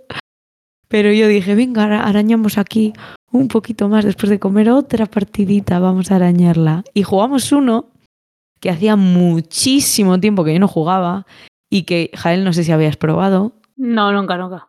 pues jugamos al Capitán Sonar, que es un juego para ocho personas, dos equipos, cada uno lleva un submarino y en cada submarino pues hay cuatro, cuatro funciones. El capitán, que le, le llevaba Jael en nuestro equipo, el cartógrafo, ¿cómo se llamaba él? Eh, sí, el, el cartógrafo puede ser, se encargaba, creo, sí. se encargaba de ver eh, a dónde van los, el submarino enemigo. Eh, estaba el primer oficial, que es el que se encargaba de dar las órdenes de las actividades especiales, y lo que me tocó a mí, que era el ingeniero, eh, que llevaba pues un poco la gestión de la energía, por decirlo así, a grosso modo. Y con eso pues nos teníamos que enfrentar. Y la verdad es que es un juego que a, mm, al modo de turno a turno yo creo que sería muy aburrido, pero en tiempo real es divertidísimo, porque claro, a lo mejor un, un submarino se mueve más rápido que el otro, luego a ver dónde está, le tengo que poner minas, le tengo que buscar con un sonar, o sea, el juego está realmente bien. Y llevó como una hora, yo creo que con explicación y, y demás, no sí, es largo. sí, sí, fue muy rapidito. Eso es. Y hay una foto por ahí de la victoria y, y- y la derrota. Pero bueno, la verdad que, que me supo muy rica esa última partida. Luego despedirme, pf, a Jael, yo no sé, pero yo es que eso lo llevo súper mal porque no quería dejarme a nadie sin despedirme. A Luis, que luego me escribió, Luis estaba jugando la partida y no le, no le dije nada, me dio rabia. Pero bueno, en general a todos, sí que me habré dejado a alguno más, pero me acuerdo en concreto de Luis porque me escribió al poco y yo digo, vaya, digo, ya estamos en el coche, ya, ya nada. Y es posible que los 10 primeros minutos de coche se, mm, planteara la opción de darse la vuelta y decir, bueno, mañana no voy a trabajar, ¿sabes? Eh, ya dormiré, aunque sea duermo en el coche, eh, o que me dejen aquí en un rinconcito de la alfombra esa, de la moqueta. Digo, y nos quedamos a jugar un poco más, porque efectivamente la gente se quedó el domingo hasta las 3 de la mañana otra vez a jugar. Porque era Así fiesta en Madrid. Claro, sí, sí. No, bueno, y había gente que se había pedido el de día, ¿eh? Madrid, que no nos hemos metido con ellos hoy. Aún. Allí yo creo que se metió la gente bastante con el Madrid. y, y eso os cuento. Y con esto yo creo que he terminado de reseñar mm, todo el campamento cronológicamente. Eh, sí que hay cositas que quiero decir, pero yo creo que te voy a dejar a ti, Jael, porque estoy hablando como mucho rato, muy seguido. No, bueno, yo. Te ha soltado un pointsalazo o algo. No, que- No, no, sí que le he dicho, sí que le he dicho. Sí, madre mía, perdón por ese golpe, ¿vale? Que es que el- se me ha suicidado el micro. Eh, nada, bueno, eso que, que muy bien, que nos lo, nos lo pasamos guay, muy cansados, como siempre en estos eventos. Y poco dormir, mucho jugar, mucho hablar con la gente, ir de arriba para abajo, muchos cacaolats que nos tomamos. Y bueno, pues, pues guay, vaya. Y nada, pues no sé, que, que ya no, si el año que viene hay otra, pues habrá que volver. Y si no, pues para la edición de 2027. Yo Es que entre el equipo de Bislúdica se dijo que puede que no fuera anual esto y a mí me dio mucha pena porque la verdad es que me lo pasa súper bien. Es mi primer evento así tocho de jugones. Hombre, ¿vale? yo, entiendo que montar un evento de 200 personas todos Pero los salió- años... Mira, me sirve perfecto para introducir lo que iba a decir. Creo que es posible que saliera todo bien. O sea, no he oído quejas de nadie, eh, no he oído protestas ni problemas de nadie de cosas del hotel o de cosas de la organización, para nada. Eh, siempre pues hay cositas para mejorar. Yo que sé, el mismo jueves ya que nos hubieran sacado unas mesas a la gente que se quedó en el hotel jugando. O, mm, o igual el sitio de la cena que no parezca un sitio de bodas y comuniones, pero por lo demás, o sea, no hace falta que sea ahí. Pero claro, a ver dónde metes 80 personas. Si es que en verdad está bien, quiero decir, dentro de las opciones que había. Y eso por A decir algo, pero que estuvo bien. Al final estábamos todos juntos, que, que era de lo que se trataba. Dija él, que te he interrumpido, perdona. No, que no creo que puedas meter a 80 personas en un sitio que no sea para organizar eventos grandes, vaya. es que... como, como mucho un buffet o algo así. O sea, que sea No, una no, pero sala bueno, y que es- Claro, se pero sirva un tiene que ser que esté en Zaragoza, que se pueda ir andando, que no esté cerca de lejos del Por hotel. eso, que no, no, no es no- fácil, quiero decir, que nos Era por reímos poner mucho. una pega. O sea, nos reímos mucho y yo hice muchos chistes por el, porque, por la tarta al whisky de postre, pero, pero bueno, que es muy difícil encontrar un sitio donde meter a 80 fulanos a cenar, ¿eh? que son mucha Sí, gente. sí. Y más cosas, muy difícil en general todo. Eh, vale, a ver, yo cositas que quería decir porque no quiero que se me olvide nada. Que había gente de, de toda España, que me confundieron con vasca, no soy vasca, o sea, soy de Valladolid, Valencia, me da igual por esa zona, pero vasca no. Y no tengo ningún problema con los vascos, pero me hace gracia que me confundéis con vasca. Eh, la gente es súper amable, eh, súper cordial todo el mundo. Somos todos unos putos enfermos lúdicos que vamos a jugar a saco y te da igual ya saber el nombre, te da igual saber. O sea, yo porque lo apuntaba, pero sé que hay gente que no preguntaba ni el nombre ni nada. Eh, igual educadamente nos dábamos la mano, venga, vamos a jugar, ¿sabes? Pero, pero ya está, porque somos putos enfermos. Eh, luego, que me parece súper cómodo el concepto del evento, de que tú estás en el hotel y jugando en el hotel. Porque he vuelto el lunes al trabajo y me preguntan, ¿qué tal? ¿Habéis estado por Zaragoza? Y digo, pues a ver, si te digo la verdad, digo, podría haber sido en Zaragoza o en Cuenca o en Madrid. Porque no he pisado nada más que el hotel, he dejado el coche y he subido y bajado, comer alrededor y se acabó. O sea, eso Es verdad, que- viste el pilar el primer día. Vale, tienes razón, tienes razón. Que el día que salimos por ahí es el día que más he visto de Zaragoza. El- Pero ¿El pilar del hotel o...? Nada, era un chiste muy malo. Iván ha dicho tres frases en este programa y todas han sido horribles, ¿eh? No, hombre, pero tiene muchos chistes acumulados de este fin de semana, joder. Eh, nada, que el hotel, eso, pues el concepto del evento del hotel súper cómodo, me parece. Eh, es, vamos, uno- es una opinión que yo ese tipo de eventos no había estado y me parece muy bien. Eh, muy buena organización, lo que decíamos, no he oído quejas de nadie.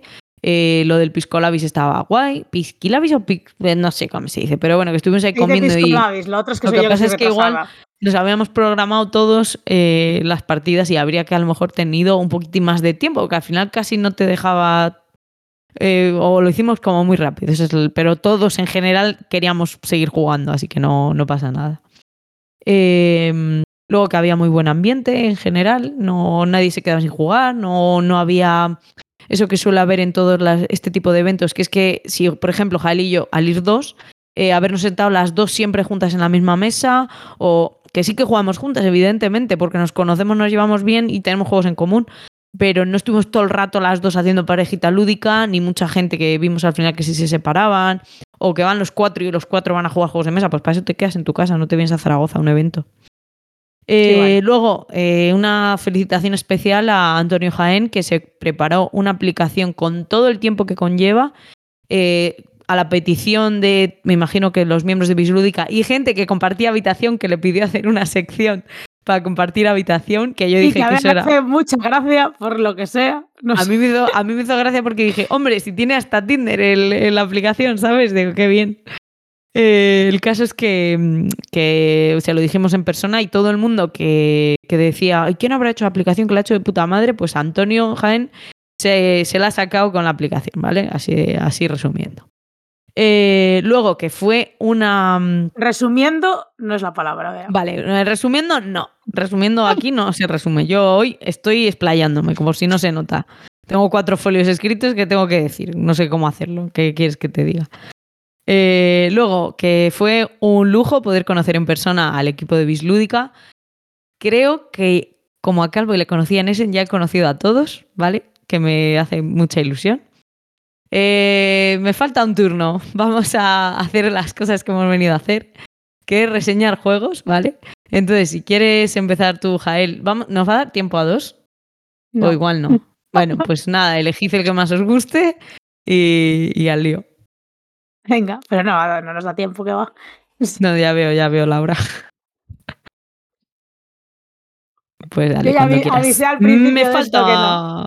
Ya sabíamos que sí, siempre pasa lo mismo. Antes nos preparamos tres muy optimistas, en fin. Me falta un turno, la sección en la que hacemos lo que hemos venido a hacer, reseñar juegos de mesa. Y empieza pues- Jael. Vale, pues yo voy a hablar del juego que he dicho antes. Bueno, no lo voy a comentar que jugué porque ya lo voy a reseñar luego. Y hemos tenido suerte porque lo voy a reseñar incluso. Reseñas con una partida a la especialidad de la casa. Venga. Pues la, noche del sábado es. Sábado, del viernes. La noche del viernes, la otra partida, la tercera partida a la que me había apuntado con meses de antelación, era un juego de roles ocultos que se llama eh, Blood on the Clock Tower que es un juego de roles ocultos que salió hace tiempo por Kickstarter y que, eh, bueno, yo había visto una reseña en Shut and Sit Down, que es un canal eh, anglosajón, porque ahora mismo sé que son de varios sitios y no voy a tirar esa bala. Los originales son ingleses. Por eso, pero luego está uno en Canadá y bueno, es Sí. igual, no quiero, no voy a, a tirar esa bala. Eh, bueno, es un canal anglosajón que está muy guay, hacen unas reseñas muy chulas, si no les habéis visto, pues deberíais. Y reseñaron este juego y les flipó, ¿vale? Les flipó mogollón. Y lo estuve mirando después de la reseña y vi lo que costaba y dije, bueno, pues voy a jugar con la copia de otro mejor. Porque vaya tela. Entonces, cuando propusieron una partida en, en las jornadas, pues me apunté, desde las partidas que me apunté con cuatro meses de antelación, ¿sabes? Sabiendo que, que quería, que quería probarlo. Y bueno, pues ha sido, si habéis visto los que leáis Twitter lúdico, pues habréis visto que se ha comentado muchísimo sobre este juego, que la gente estaba, bueno, fascinada, omnibulada y maxi flipada. Di. Eh, quería decir que Chema Pamundi ha publicado un pequeño hilo de cómo hacerte el print and play, porque el juego es un poco caro. Eh, pero es que 50 euros, por si Claro. os lo estáis preguntando. Eso es. Y que de hecho los propios, la propia editorial en su día en Kickstarter facilitó un print and play, ¿vale? Y están encantados de que se juegue. Ya está. Esa era la interrupción. Sí, sí, a ver, el juego, quiero decir, es una pasada, o sea, cuesta 150 euros, el Kickstarter creo que costó como la mitad, ¿vale? Eh, pero es una pasada, quiero decir, viene con un grimorio que es del tamaño de, no sé, ¿sabéis las Biblias estas que tenía, bueno, mi abuela, no sé las de los demás, en el pasillo, que son gigantescas y que se tienen en un atril? Pues un- el- es- la caja es un, imita a un libro de ese tamaño, como si fuera un grimorio. Y luego las fichas, en vez de ser cartas de los roles ocultos, son unas fichas que por detrás tienen fieltro, ¿vale? Porque el libro está por dentro forrado de fieltro. Y entonces para colocar las fichas y que no resbalen y se queden colocadas en el orden en el que la gente está sentada, pues también tiene fieltro. Bueno, es todo un despliegue de, de onanismo lúdico, de, de luxificación, de toma billetes. Que bueno, eso que se puede hacer con cartas y haber sido pues tres veces más barato, evidentemente. Luego yo jugué una partida con una de las, eh, digamos, sets de personajes del juego. El juego tiene seis sets de personajes, hasta, me parece que son hasta 150 personajes. Mira, a euro por personaje te sale. Eh, y eso, son seis sets distintos con personajes totalmente distintos, ¿vale? Que tienen habilidades distintas, se puede jugar hasta 20 personas, porque cada set de personajes tiene 20 personajes. Bueno, es una locura bastante hardcore. Lo que pasa es de estos juegos que tienes que jugar con narrador, porque tiene tantas habilidades y tantas cosas que, que pasan que necesitas a alguien que dirija el juego. No se puede jugar eh, por tu cuenta en plan Secret Hitler o la Resistencia.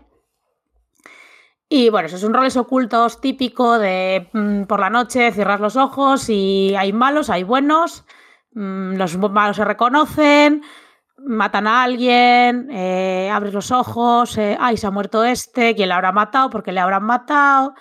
Vamos a hablar.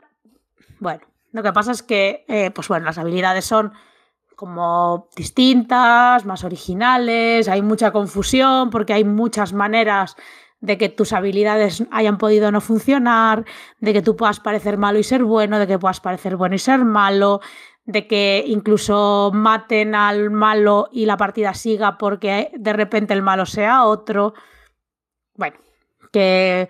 Y luego tiene la cosa de que cuando tú te mueres, bueno, te pueden matar de dos maneras. Te pueden matar los malos por la noche o matar el pueblo por el día, porque piensan que eres el malo. Cuando te matan, eh, tú sigues jugando.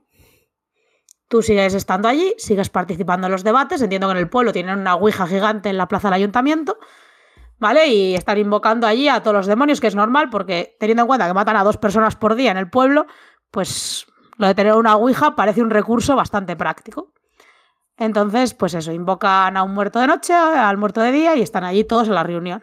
Entonces los muertos siguen hablando, siguen opinando, siguen diciendo, pues yo creo que a mí me mataron por esto, que a mí me mataron por lo otro y lo único que no pueden hacer es eh, nominar a quién matar y votar. Solo les queda un voto.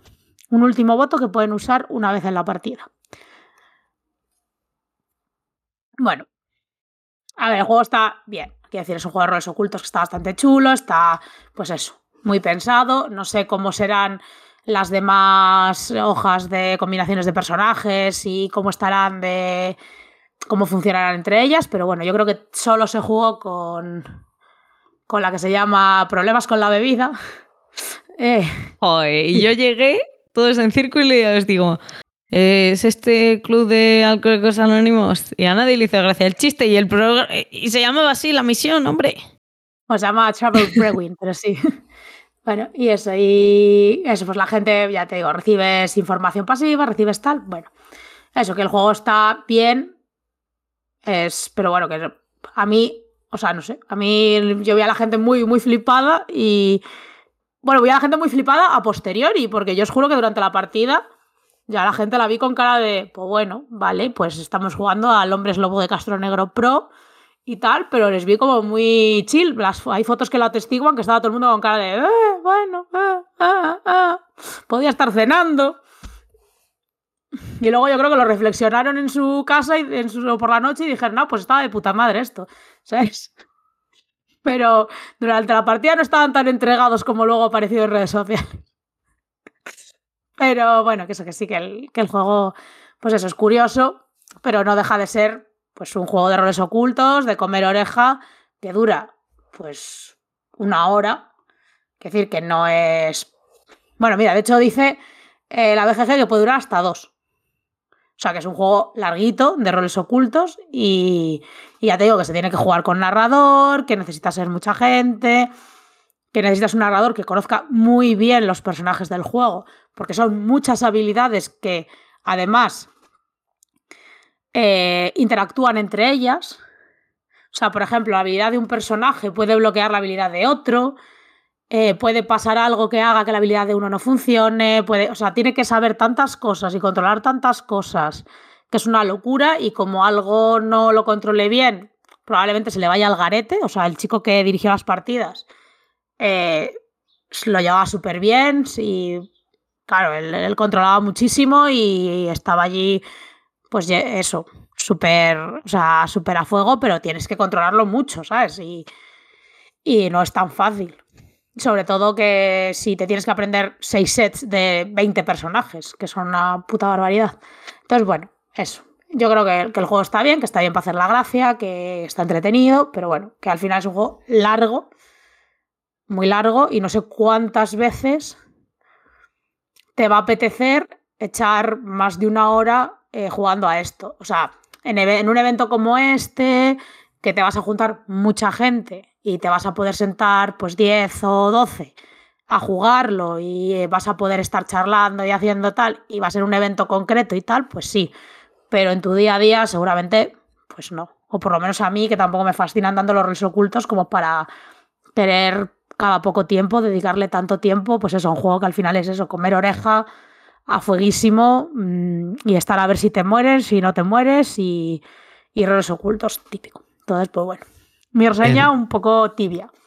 En- ¿Tú crees que serviría como sustituto a los juegos que hemos jugado en alguna casa rural de estos del primer día para hablar un poco unos con otros que hemos hecho? Es que no me acuerdo cómo. Los Murder Sí, Mystery. los, sí, O los sea, Murder en vez de jugar a eso, jugar uno de estos, o sea, en uno que es, en pasar una casa rural sois 10 personas o 12 y jugáis todos a esto el primer día, por ejemplo. y Sí, así lo que hablas un pasa es poco. que esto o- es esto es mucho más comer oreja, o sea, mucho más eso, pues mucho más comer oreja y mucho más ese tipo de juego de que en realidad estás acusando con mucha menos información de la que en realidad estás diciendo que tienes y tal, que- los otros que son mucho más cercanos a un rol en vivo que a un rol oculto. O sea, Sí, sí. bueno, sí, claro, puedes usarlo para romper el hielo, pero no tiene que ver en el concepto. Esto es un roles oculto clásico con una vuelta y lo otro son un rol en vivo con una vuelta, digamos. Entonces, bueno, eso. Mi... Me pareció bien. Quiero decir, si fuera un juego de 30 euros, pues a lo mejor me lo compraba. Pero bueno, hasta, hasta ahí mi, mi fascinación. Ligera solo. Vale. Yo sí que hubo un momento en el que había hueco para jugar una partida, pero a mí los Murder Mystery, o bueno, eh, a ver, que no es Murder Mystery, que es un roles oculto, sí, pero tan sumamente largos, ya llega un momento que me estalla la cabeza y no, no estaba en ese momento, porque fue el domingo cuando se abrió la opción, no estaba en ese momento para jugarlo. Sí que me quedo con ganas de probarlo, pero desde luego que por tu reseña ni me planteo hacer el print and play, ¿vale? Y Hombre, los muertos. Iba a decir que si los muertos sí que has dicho que tiene, pueden hablar y todo eso, pero hacen menos que los otros. Si te matan el primer Claro, día. o sea, si te matan, pierdes tus menos. habilidades. Pierdes Eso tus vale. habilidades, con lo cual dejas de recibir información. A ver, estás allí sentado, pero eres más o menos un espectador pasivo, porque ya no tienes habilidad. O sea, que dejas de recibir la información que recibiese tu personaje del tipo que fuese. eh, dejas de tener derecho a nominar, dejas de tener derecho al voto. Entonces, vale, no estás fuera de la partida como en un nombre es lobo, pero estás bueno, que juegas mucho menos. Si te matan el primer día, a mí me mataron el primer día porque tuve muy mala suerte por una combinación de cosas. Yo era el demonio, era el malo malo. Y, maté al azar, porque era el primer día. Y tuve la mala suerte de que por la combinación que hice, o sea, maté a una persona que era, eh, que era la persona que podía matar al demonio, pero yo no lo sabía, lo sabía otra gente. Eh, y resulta que a su lado había alguien que podía proporcionar información de tal manera que justo al morir esa persona se sabía que yo era mala en la primera noche. Pero claro, yo todo esto fue fruto del azar, porque yo todo esto lo hice con información cero. O sea, primera noche matas a alguien, este. Y ya se sabe eso. Pues bueno, yo morí, heredó otra persona el papel de malo, y, pero yo a partir de ahí lo único que podía hacer era tener un voto y comer oreja. Ya no tenía, pues eso, ni... Y entonces estuve durante una hora, pues eso, con un voto y comiendo oreja. Sin, sin recibir información nueva, sin nada, ¿sabes? Que eso, que me lo pasé bien igual, porque bueno, participas en el debate, en la charla y tal, pero que sí que, que se supone que lo que arregla es que los muertos sigan jugando, pero siguen jugando muy entre comillas. Vale, que no es un juegazo, vamos. No, no, bueno, desde mi punto de Y- vista, no, claro. claro, luego, Y pagar tanto para eso, pues, o sea, que jugarlo alguna vez en algún evento estaría bien, pero que tenerlo así, si no, No, no, te bueno. dedicas a ir a siete eventos al año, que bueno. Claro, bueno, Eso. sí, a ver si te gustan mucho los roles ocultos, si te gusta mucho, a lo mejor si te gusta mucho dirigirlo, te gusta mucho tal, pues te merece la pena, pero eso yo para mí, pues eso, con la copia de otro y una vez al año, pues a lo mejor. Claro, que es que aquí ni el muerto sabe quién la ha matado, ¿no? Porque se lo dice solo el que dirige y todo eso. Claro, claro, sí, sí, el muerto no lo sabe, el muerto le, Claro. le dice que la, que la mata el narrador, efectivamente. sí. Por eso, claro. Vale. Pues eso. Bueno, pues si quieres darle, Iván, con tus con el juego que quieres pues reseñar. Yo voy a hablar, ya que ya era hora, algún día tenía que hablar y todo eso, del Joder. eclipse. El segundo Gracias, amanecer de Iván. la galaxia. Especialmente, Iván, gracias por tu paciencia de la turra que he dado Ah, en concreto, porque Jael ha contado poco.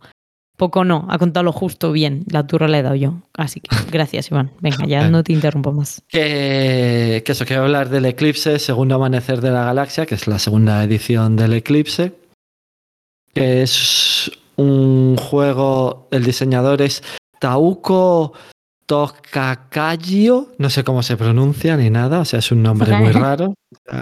Hay varios artistas, pero que tampoco es nada. A mí no me llama especialmente la atención por los artistas. O sea, las naves están bien, algunas, otras son cubos y algunas parecen penes, es verdad, o sea, literalmente. Pero que, que en los dibujos pues hay estrellas y las cartas pues no son nada del otro mundo y los dibujos tampoco son nada del otro mundo. Y el- la primera edición era peor, por cierto, que son los mismos dibujos. O sea, el mismo alien dibujado está en las dos ediciones. Y en la primera era peor todavía, y en la segunda no me gustan demasiado, pero bueno. O sea, la caja sí me gusta, como queda, que es esto. Y es un 4X del espacio. Con eso el eclipse, pues, podía dar una pista. Y eh, el juego es de 2 a 6 jugadores. Yo creo que escala muy, muy, muy bien con, con el número de jugadores. Lo que pasa es que eh, se alarga. O sea, quiero decir que puedes jugar, jugar igual de bien dos jugadores uno contra otro que seis pegándose entre todos. Bueno, pegándose, ahora explico un poco. Pero que eso, que, que se juega bastante bien. Lo único que va a durar más si juegas con más jugadores. No es como, por ejemplo, que se le va a comparar varias veces en esta reseña con el Twilight Imperium, que ahí tienes que jugar a muchos jugadores. O sea, puedes jugar a tres, pero no tiene gracia jugarlo a tres. Aquí dos jugadores pueden jugar perfectamente, no pierde un poco de gracia, pero no es que no recomendado para dos jugadores. Es más, voy a ver qué dice la, la BGG. Y a dos jugadores no lo recomiendo un 30. Que dices, vale. O sea, pero lo recomiendo un 63 y mejor un 6. O sea, quiero decir que muchísima gente. Eso. Un Entonces- 6 es los que solo lo han jugado a dos, ¿no? Y no tienen Ya, amigos. sí, ya, ya lo sé. Pero que se soy de un montón de votos, ¿eh? O sea, han votado 200 y Claro, pico ya sí, pero que el 6 ese son los que no tienen amigos, seamos sinceros. O sea, pero que a dos se puede jugar perfectamente, a seis también, incluso a seis también dice que es bueno, pero lo mejor es a 5, a 4, porque es un poco más corto, o sea, no por otra cosa. Pues en el juego, eh, cada uno empieza en una parte de la galaxia y tienes que ir explorando una de las X. Después, además, tienes que investigar que realmente es otra de las X porque es exploit y todo eso. Se supone que es conseguirles recursos y todo eso. No, pero que, sí que, que tienes que ir investigando y, ir explorando las losetas de alrededor y en principio no tienes comunicación con los otros, o sea, quiere decir que no puedes hacer nada con los otros y si no juega el máximo número de jugadores hay como naves neutrales, además de la nave en el medio de en el planeta central, que no se llama Mecatol Rex en este juego, pero que que es lo que se supone que tienes que conquistar, o sea, puedes jugar toda la partida y que no lo conquiste nadie. Pero al final vas a ir mejorando las naves y vas a intentar conquistar el medio porque da muchos puntos, además te da una loseta, además pegarte con el del medio te sacas muchas losetas a la vez, entonces que alguien va a intentar pegarse con el medio, aunque no te pegues con los demás si no quieres. Entonces eso, vas explorando las losetas mientras vas mejorando tus naves, que las puedes mejorar de un montón de formas y es una de las cosas que más gusta de este juego, es cómo mejoras las naves, porque puedes mejorar el motor para que se mueva más lejos, puedes mejorar las armas para que tus eh, naves hagan más daño, puedes mejorar que tiren misiles que se tiran nada más de empezar la partida, puedes mejorar el casco, puedes mejorar la energía, porque todo esto, muchas de las cosas consumen energía y necesitas fuentes de energía mejores. Entonces tú vas diseñando tu nave, ves como el de al lado diseña su nave y tú dices, oye, que el que está justo a mi lado y acaba de abrir un sitio contra mí, que me va a poder pegar dentro de poco, acaba de mejorar una cosa para que me impacte con si salen sus dados con tres o más. Pues tú dices, pues yo voy a mejorar mis naves para anular eso y que solo me impacte con seises. Vamos Entonces- a ver, no, no os cuentes rollo, sois Eurogamers, no os pegáis. Yo me estuve pegando en la última partida y me he pegado también, que he jugado, sí que he jugado este varias veces y me he llegado a pegar, mío, O sea, entonces eso, que vas mejorando las naves, también mirando un poco lo que hacen los de alrededor para pegarte contra ellos y dices, ah, pues me voy a pegar ahora contra este, le anulo lo bueno que tiene y además voy a intentar mejorar la mía para que él no tenga nada contra mí y justo en el turno en el que le mejore, pues pegarme contra él. Eso es en teoría, porque una de las pegas que tiene este juego es que sí que puedes no pegarte casi nada y ganar la partida. O sea, porque en los combates lo que haces es, tú te pegas, dependiendo de lo que mates y lo que te... Bueno, por, por, hacer el combate sacas una ficha. Dependiendo de lo que mates, sacas más fichas y como mucho vas a sacar cinco fichas. Es decir, que te pueden pegar, perder, que mates una pequeña cosa, sacar fichas y al final de todas las fichas que sacas, que como mucho son cinco, te vas a quedar una. Entonces, si da la casualidad de que a ti te sale un 4 y al otro le sale dos treses y dos doses, pues... Dos treses y dos doses, dice. El otro día yo has vi a uno ganado... Ya, cinco y sacó tres doses y dos unos. pues eso, tú has sacado un 3, el otro ha sacado un 4 y el otro ha perdido y todo. Entonces, el otro de ese combate, quitando que se le han muerto todas las tropas o lo que sea, vale, que luego vas a seguir conquistándole y que le puedes quitar trozos de, de galaxia y puntuar sus trozos y todo eso. Pero en el combate ha sacado más puntos el que ha perdido. Y eso es una de las pegas que tiene el juego. Que pegarse puede no resultar rentable si te pegas por pegarte. Lo que tienes que hacer es ir conquistando trozos de galaxia. Intentarte pegarte poco, conquistando trozos de galaxia. Entonces, o sea, incluso atravesar, pegarte poco y que tus naves pasen por encima de las otras y que vaya muy rápido y cosas así. Pero que eso, que el juego puedes no pegarte. Lo que es más, lo que sí que recomiendan de vez en cuando gente es tú vas haciendo tus cosas investigando, expandiendo tu, tu galaxia y en el último o penúltimo turno ya es cuando te pegas realmente, porque pegarte mucho antes tampoco conviene mucho. Eso con los demás Monolitos. Yo recomiendo monolitos. Sí, luego, por ejemplo, lo de las tecnologías está muy bien porque no son todas de combate. Hay tecnologías, una para construir monolitos que te van dando puntos, otra para construir bases espaciales que te dan recursos de, de dinero o, o de influencia, o sea, o de investigación. Y, y hay otros recursos que te permiten hacer como cosas raras, como por ejemplo atravesar medios agujeros de gusanos que normalmente no podrías y cosas así. O sea, el juego está muy bien por todo lo que puedes desarrollar tu, tu tecnología, por cómo vas investigando las cosas, porque puedes hacer cosas para contrarrestar a los demás. Lo único que no es un juego de pegarte y que no te mueves demasiado por la galaxia y en principio si te pegas no vas a ganar, es más, si te pegas de más vas a perder, seguro. O sea, te tienes que pegar lo justo y sobre todo cuando tienes que pegarte. Por eso, si lo que te gusta es pegarte, no juegues al eclipse. O sea, es más de cómo gestionar tus recursos para conseguir ciertas tecnologías que te vayan dando puntos, para expandir tu galaxia, para defenderte de que el otro no pueda quitarte en el último turno tus tus zonas para pegarte con lo del final y cosas así. Siguen influyendo los dados en las batallas y que puedes intentar pegarte con algo, ir en teoría con algo que vas mucho mejor y luego perder, pero que sí que se compensa bastante, sobre todo cuando ya has desarrollado un poquito tu nave. ¿eh? O sea, nada más empezar, si, si coges las naves básicas y las pegas contra algo, como vas a dar con 6 o con 5 en un dado de 6, pues si no te salen 6 o 5, si llega a la nave enemiga y le salen dos 6 al principio y te mata tus naves, pues vas a perder. O sea, quiero decir que, que sobre todo al principio depende más la suerte. Al final depende la suerte, pero que se puede contrarrestar bastante más. Y el juego es bastante largo si juegas muchos, es más o menos como 40 minutos por jugador. Pone de 60 a 200 minutos, pero es eso, que dos jugadores a lo mejor están una hora, hora y poco. Cuatro jugadores a lo mejor están dos horas y media. Y sí que están dos horas y media. Y cinco o seis, pues a lo mejor están tres horas. Si se pone muy así. A partir de cuatro jugadores te puedes aliar con los demás también, que te dan un beneficio. Y si les atacas te dan una ficha de traidor, pero solo puede ser traidor uno por partida.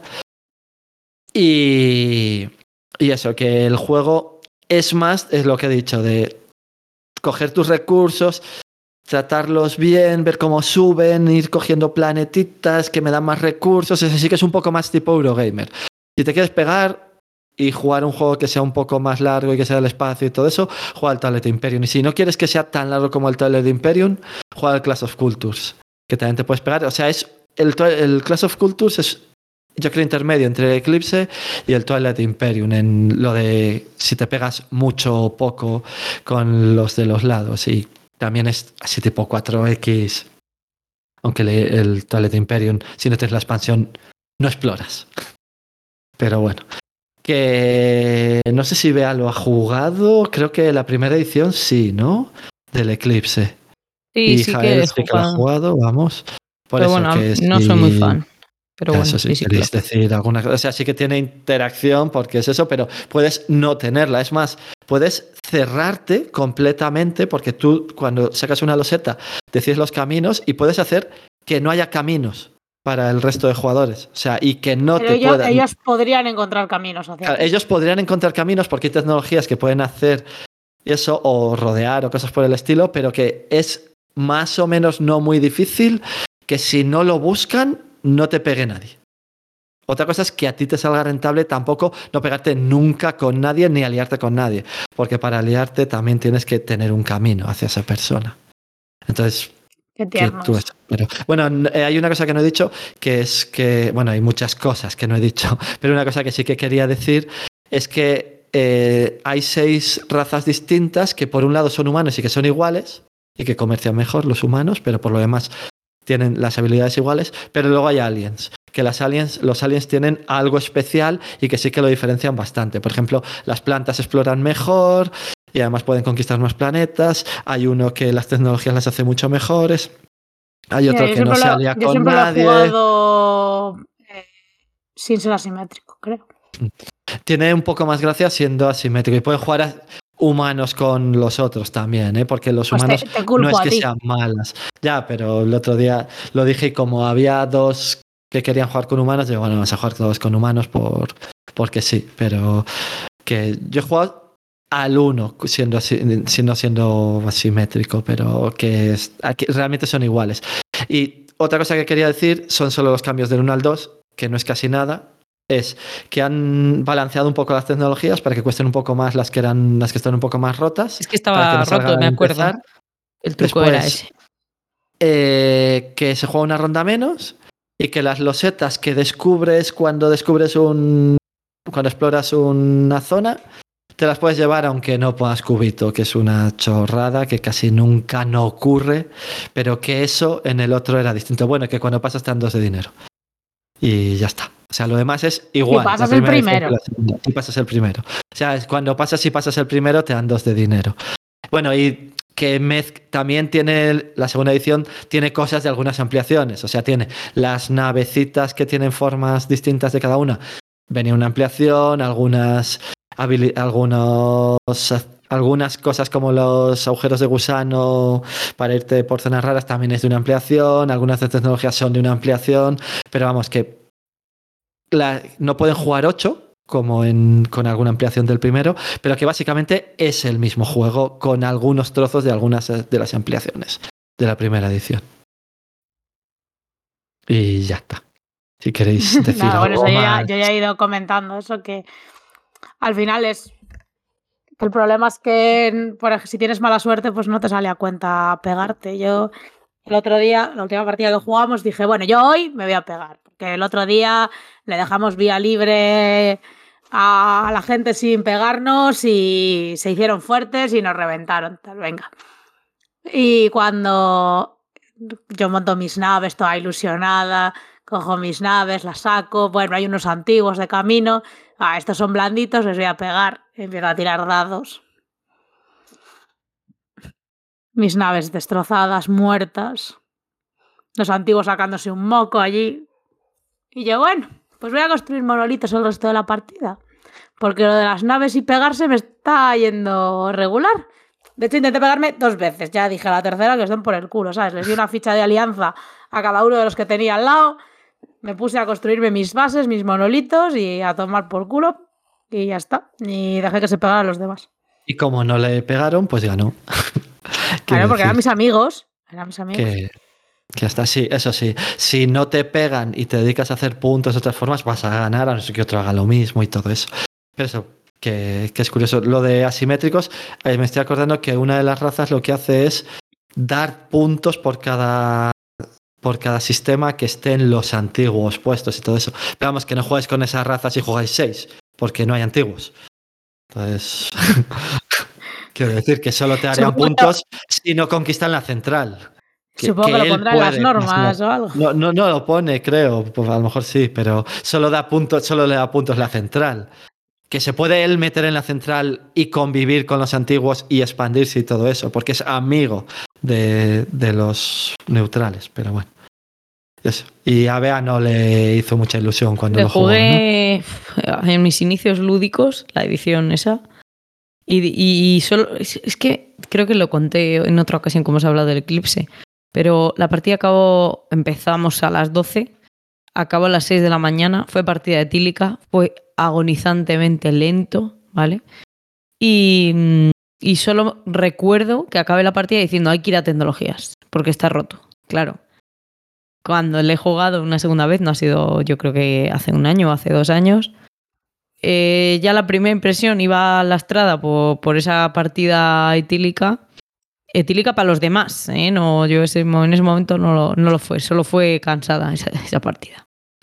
Así que no tenía buen recuerdo y fue difícil remontarlo y se queda ahí. Pero tampoco es mal juego, simplemente que no es mi rollo. Ya está. Vale, Y pues le doy. Venga, pues a ver, yo el otro día he jugado el Yokohama, que es de Isashi Ayashi, ¿vale?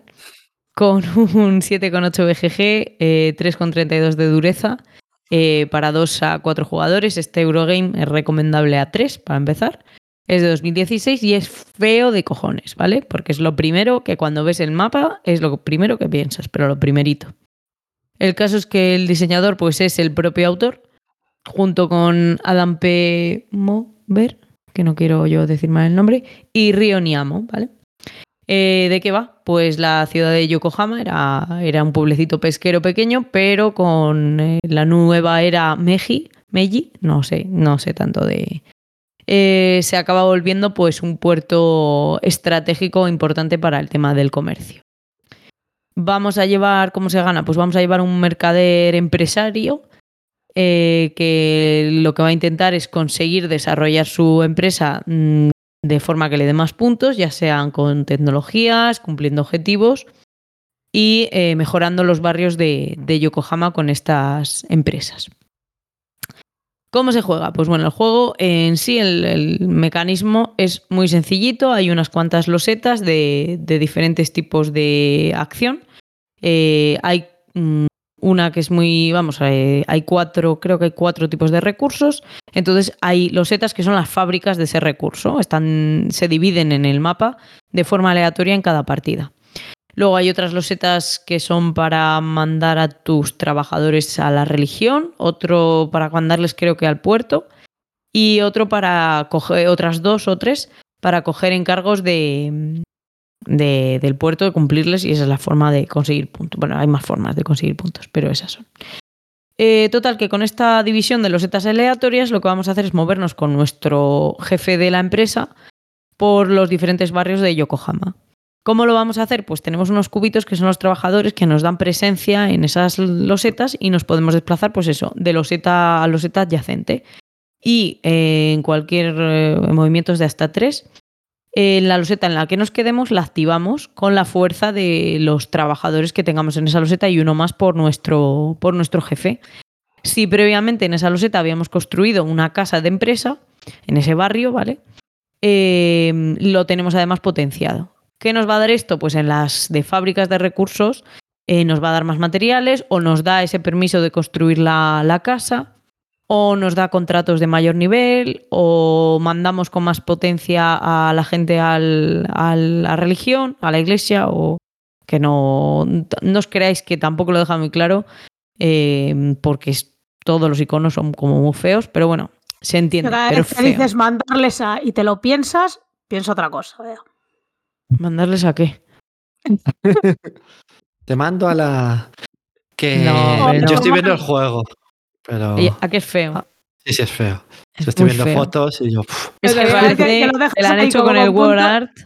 Como con puntos suspensivos, yo pienso que les quieres A ver, mandar. es que les mandas a la parte superior del tablero y tiene la parte de religión, la parte de almacén, me parece que es, que son las de unas, unas cajas que vale por cualquier recurso, que es como un recurso comodín.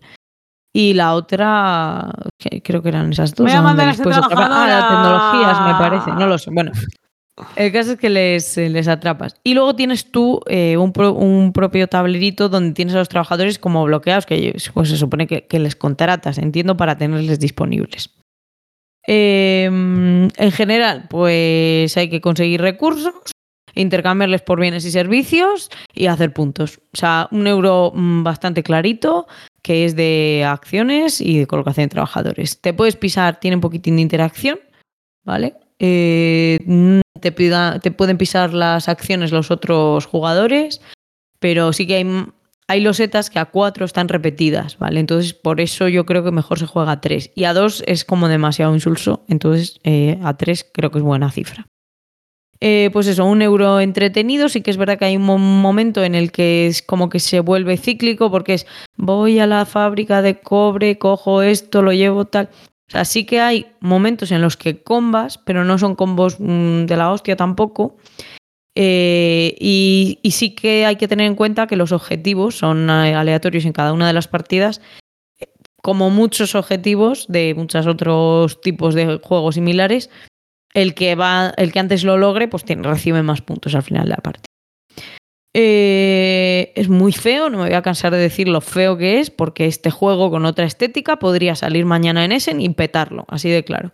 Es un euro muy asequible, entretenido para alguien que ya iniciado, ¿vale? Vamos a, a ponerlo en un nivel porque tiene un 3,32 de dureza que igual no es tan alta, pero para alguien que está iniciado lo puede llevar perfectamente, disfrutar del juego y para alguien que es un jugón puede también sacarle las estrategias y, jugar y disfrutarle. A mí me deja muy buena sensación, igual que cuando le jugué hace unos cuantos años. Eh, lo de que tiene un poquito de combo se me queda corto porque me viniendo encima de haber jugado tanto Tiletum, ahora hago memoria y molaría que tuviera más combo, pero bueno, está bien porque eso te hace que valores más las fichas que no no es que sean de combo. Eh, tú cuando haces varios contratos para París, por ejemplo, vamos, para Francia, te dan la loseta de un embajador francés y con ese embajador puedes hacer una acción extra sin tener que mandar a tu, a tu empresario. Y esas son la, esas, ese es a lo que me refiero cuando hablo de combos. Eh, bueno, y cuando tachas alguna, cuando construyes la casa con algún bono, bueno, pues combos a corto plazo, por decirlo así, no encadenas 100.000 partidos, 100.000 acciones. Eh, la duración estaríamos hablando que con explicación a cuatro personas se nos fue a dos horas y media, personas que a lo mejor no eran las más ágiles del mundo, dos de ellas. No, bueno, pero sin tampoco una pedra hostia. Por eso quería decir que no eran las más ¿Verdad, ágiles. José Manuel. No, no, no. y vamos, pero que es normal porque no José es- Manuel es es un nombre genérico. eh, sí, sí, no- genérico, no, eh, no no- queremos ofender no a ningún nadie José Manuel con esto. Ningún José Manuel ha sido dañado en la realización de este podcast. no tiene curva de aprendizaje porque en cuanto has hecho ya dos o tres turnos sabes de qué va el juego. Rejugabilidad, pues hombre, a ver, no estaría jugándole todos los viernes, sinceramente, pero a lo mejor un par de veces al año o tres sí, ¿vale? Porque ya te digo que cambian, cambian cositas, cambia la disposición de las losetas sin ir más lejos y eso pues puede cambiarte también la partida. Entonces, resumiendo, es un euro introductorio de gestión de recursos con un poquitín de combo y lo pueden disfrutar tanto iniciados en Eurogames como Eurogamers de culo duro. Un La Cerda, pues hombre, igual, mm, si eres muy fan de La Cerda, vas a decir que esto es un paseo y que te pongan otra cosa. Pero bueno, también es disfrutable. Sí, Según- conclusión. Según la BGG, Dime. bueno, sí, da la conclusión, que luego lo Nada, digo. conclusión que sigue mi ludoteca, ya está. Dime. Ah, vale. Digo que según la BGG tiene un 3,32 de dureza. Eh, yo creo eh, que no tiene un bastante 3, duro, o pero, sea, pero no tiene, yo creo que no tiene esa dureza. O sea, yo, eh, en mi opinión, es tan sencillo como me muevo y hago las acciones y hago un par de convitos y ya está. O sea, mm, me parece que no tiene esa dureza. O le Vale, entendí muy bien las mecánicas y por eso no me parece difícil. Que yo creo que es que no, las, no tiene mucha complicación. Las mecánicas es te mueves, activas con la fuerza que sea. Y aprovechas esos combos para colocar más cubos y hacer las cosas con más fuerza. De donde quieras ir, ya está. Te comas un poco. Yo, por ejemplo, no fui a tecnologías y acabé ganando. Los otros sí que fueron a tecnologías y hicieron más puntos ahí que, que, que en- entre ellos me refiero, que sí que... Bueno, pues eso. Este yo creo que es lo... Ah, bueno, la versión en español, perdón. La versión en español ha sacado Tu Tomatoes y, y ya está. ¿Quién? Eso os cuento. Dos tomates.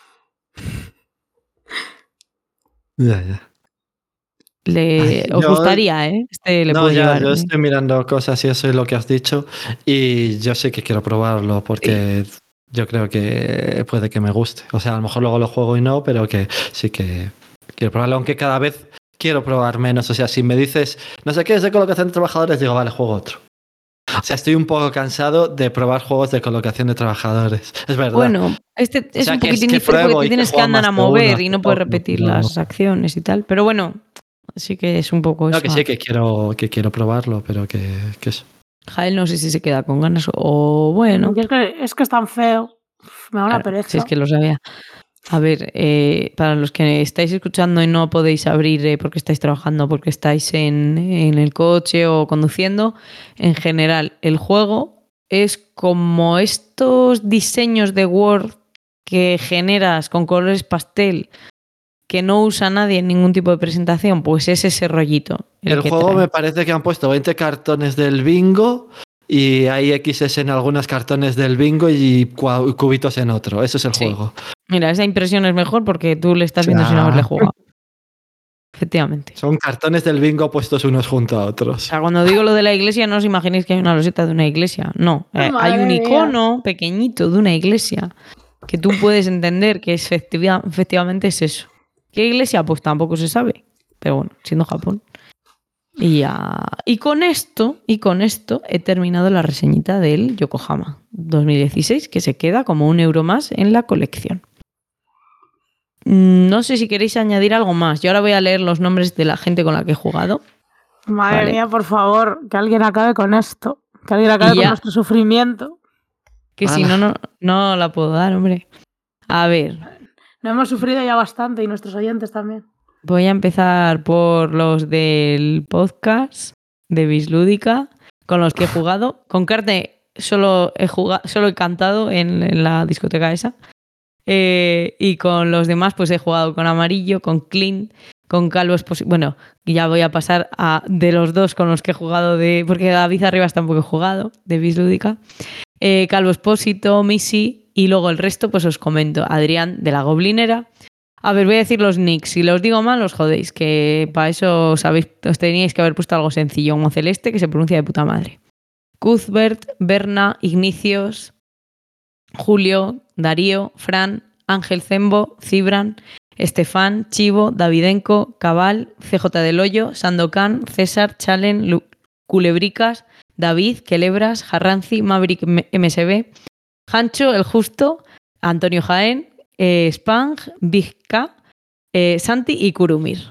Vale, y un ¿Y con saludo a Jael no has todos. jugado? Sí, no, ni con Héctor sí. tampoco. No, no lo has dicho.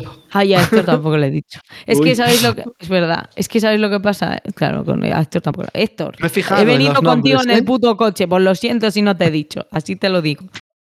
Eh, Héctor y Jael, sí, claro. Y seguro que me dejo a alguien, ¿vale? Y lo siento si me dejo a alguien. Creo que a Fercho, que lo he dicho, eh, no le he dicho, pero también le tengo apuntado. Entonces, con los No, que jugamos si, aquel a interferencias. te cae mal, ¿eh? No, es, que. ¿sabes lo que pasa? Con los que jugamos esas interferencias, paramos la partida justo cuando era el Piscolabis y no me dio tiempo a apuntarlo. Así que, eso. Mira, me habéis, los que habéis jugado conmigo ya me conocéis. Pues un saludo para todos. Ya está. Pues eso, eso es lo que tenías que haber dicho desde el principio en vez de leer la lista esta que parece los suscriptores del Twitch de hace 15 años. ¿sabes? Bueno, pero yo que sé, a mí me haría ilusión que llegaran y Hoy ha dijeran. venido a divertirse con nosotros al hormiguero. Ah, no, eso no era. Ay, Ay. Dios, bueno, por favor. O ¿El sea, dato random yo- ya? Venga, vamos, Sí. Lo vamos. al siento, lo siento, os pido perdón por este programa, por nuestra existencia en general. ¿Pero qué dices? Ah, Yo, mira, me lo he pasado muy bien en el campamento. Y esto Sí, es sí, yo también, pero nuestros oyentes no tienen la culpa, ¿sabes? como paladear el- el- las los últimos coletazos del campamento, ¿sabes? Esto y pero- el jueves el programa ya. Pero esta buena gente, pues no tiene la culpa y no se merece esta chapa. Que no, hombre. Que, eh, bueno, pues eh, si no os gusta, os jodéis. El podcast va a esto. Ya está. Va de Bueno, el decir las Telegram, cosas. el Telegram de afectados ya sabéis dónde está, podéis ir allí y acordaros de, de los progenitores de Bea y, y ya está. me En el parece. Linktree del Twitter está ahí todo eso. Eso es. En queenmaking.com tenéis todo. Mm. Eh, vale, pues el dato random respecto a un juego que ha jugado Jael durante todo el sábado, que es el Gira, Gira y Stand, además de incluir a Valladolid como capital fortificada en el tablero, hay una carta de evento llamada Levantamiento de los Comuneros, que te permite colocar fichas de disturbios en un máximo de tres espacios vacíos en la zona hispanohablante. Y esto es relevante en este podcast porque, lo podemos decir, la asociación en la que jugamos se llama Juegos Comuneros respecto al- a la asociación vicinal que, del mismo nombre. Y si llegan a decir eso el primer día, pues Jael hubiera jugado sin tener que, sin que la tuvieran que haber convencido. Efectivamente, efectivamente. Eh, ah, bueno, a esto me recuerda a, los a grandes chistes de ayer y hoy que se hicieron esas jornadas, como cuando necesitábamos sillas para el interferencias y no había libres, y fui a una gente que estaba jugando al GIS y les dije, bueno, como estáis jugando al Gira y Stand, no os importará jugarlo de pie. Y Y otro de los grandes chistes que viene a colación de conversaciones anteriores que hemos tenido en este podcast, que era que cada vez que, que me iba al baño decía, bueno, igual tarda un poco porque ya sabéis que en los baños de chicas siempre hay cola. Hombre, a ver, eh, tengo que decirte que tú misma te acabas de hacer un propio chiste, porque donde siempre hay colas en el de chicos, pero no una, sino muchas. Y con esto vamos a terminar el programa de Uf. hoy, porque ¡Madre mía! Ay, madre. Y así ha sido todo el fin de semana. Bueno, hasta luego. Venga. Adiós. Vale, nos vemos en el próximo. ¿Habrá evento también de aquí a 15 días? No lo sabemos. Espero que no. Ninguno no. programado no, pero lo mismo Nunca. nos dicen, vienes a Cuenca. Y vamos, Vamos. a Cuenca. Vamos, ¿eh? Vamos. Venga, hasta Venga, luego. anda. Hasta luego. Hasta luego. Ah, bueno, gracias por otro día más y nos vemos en el próximo.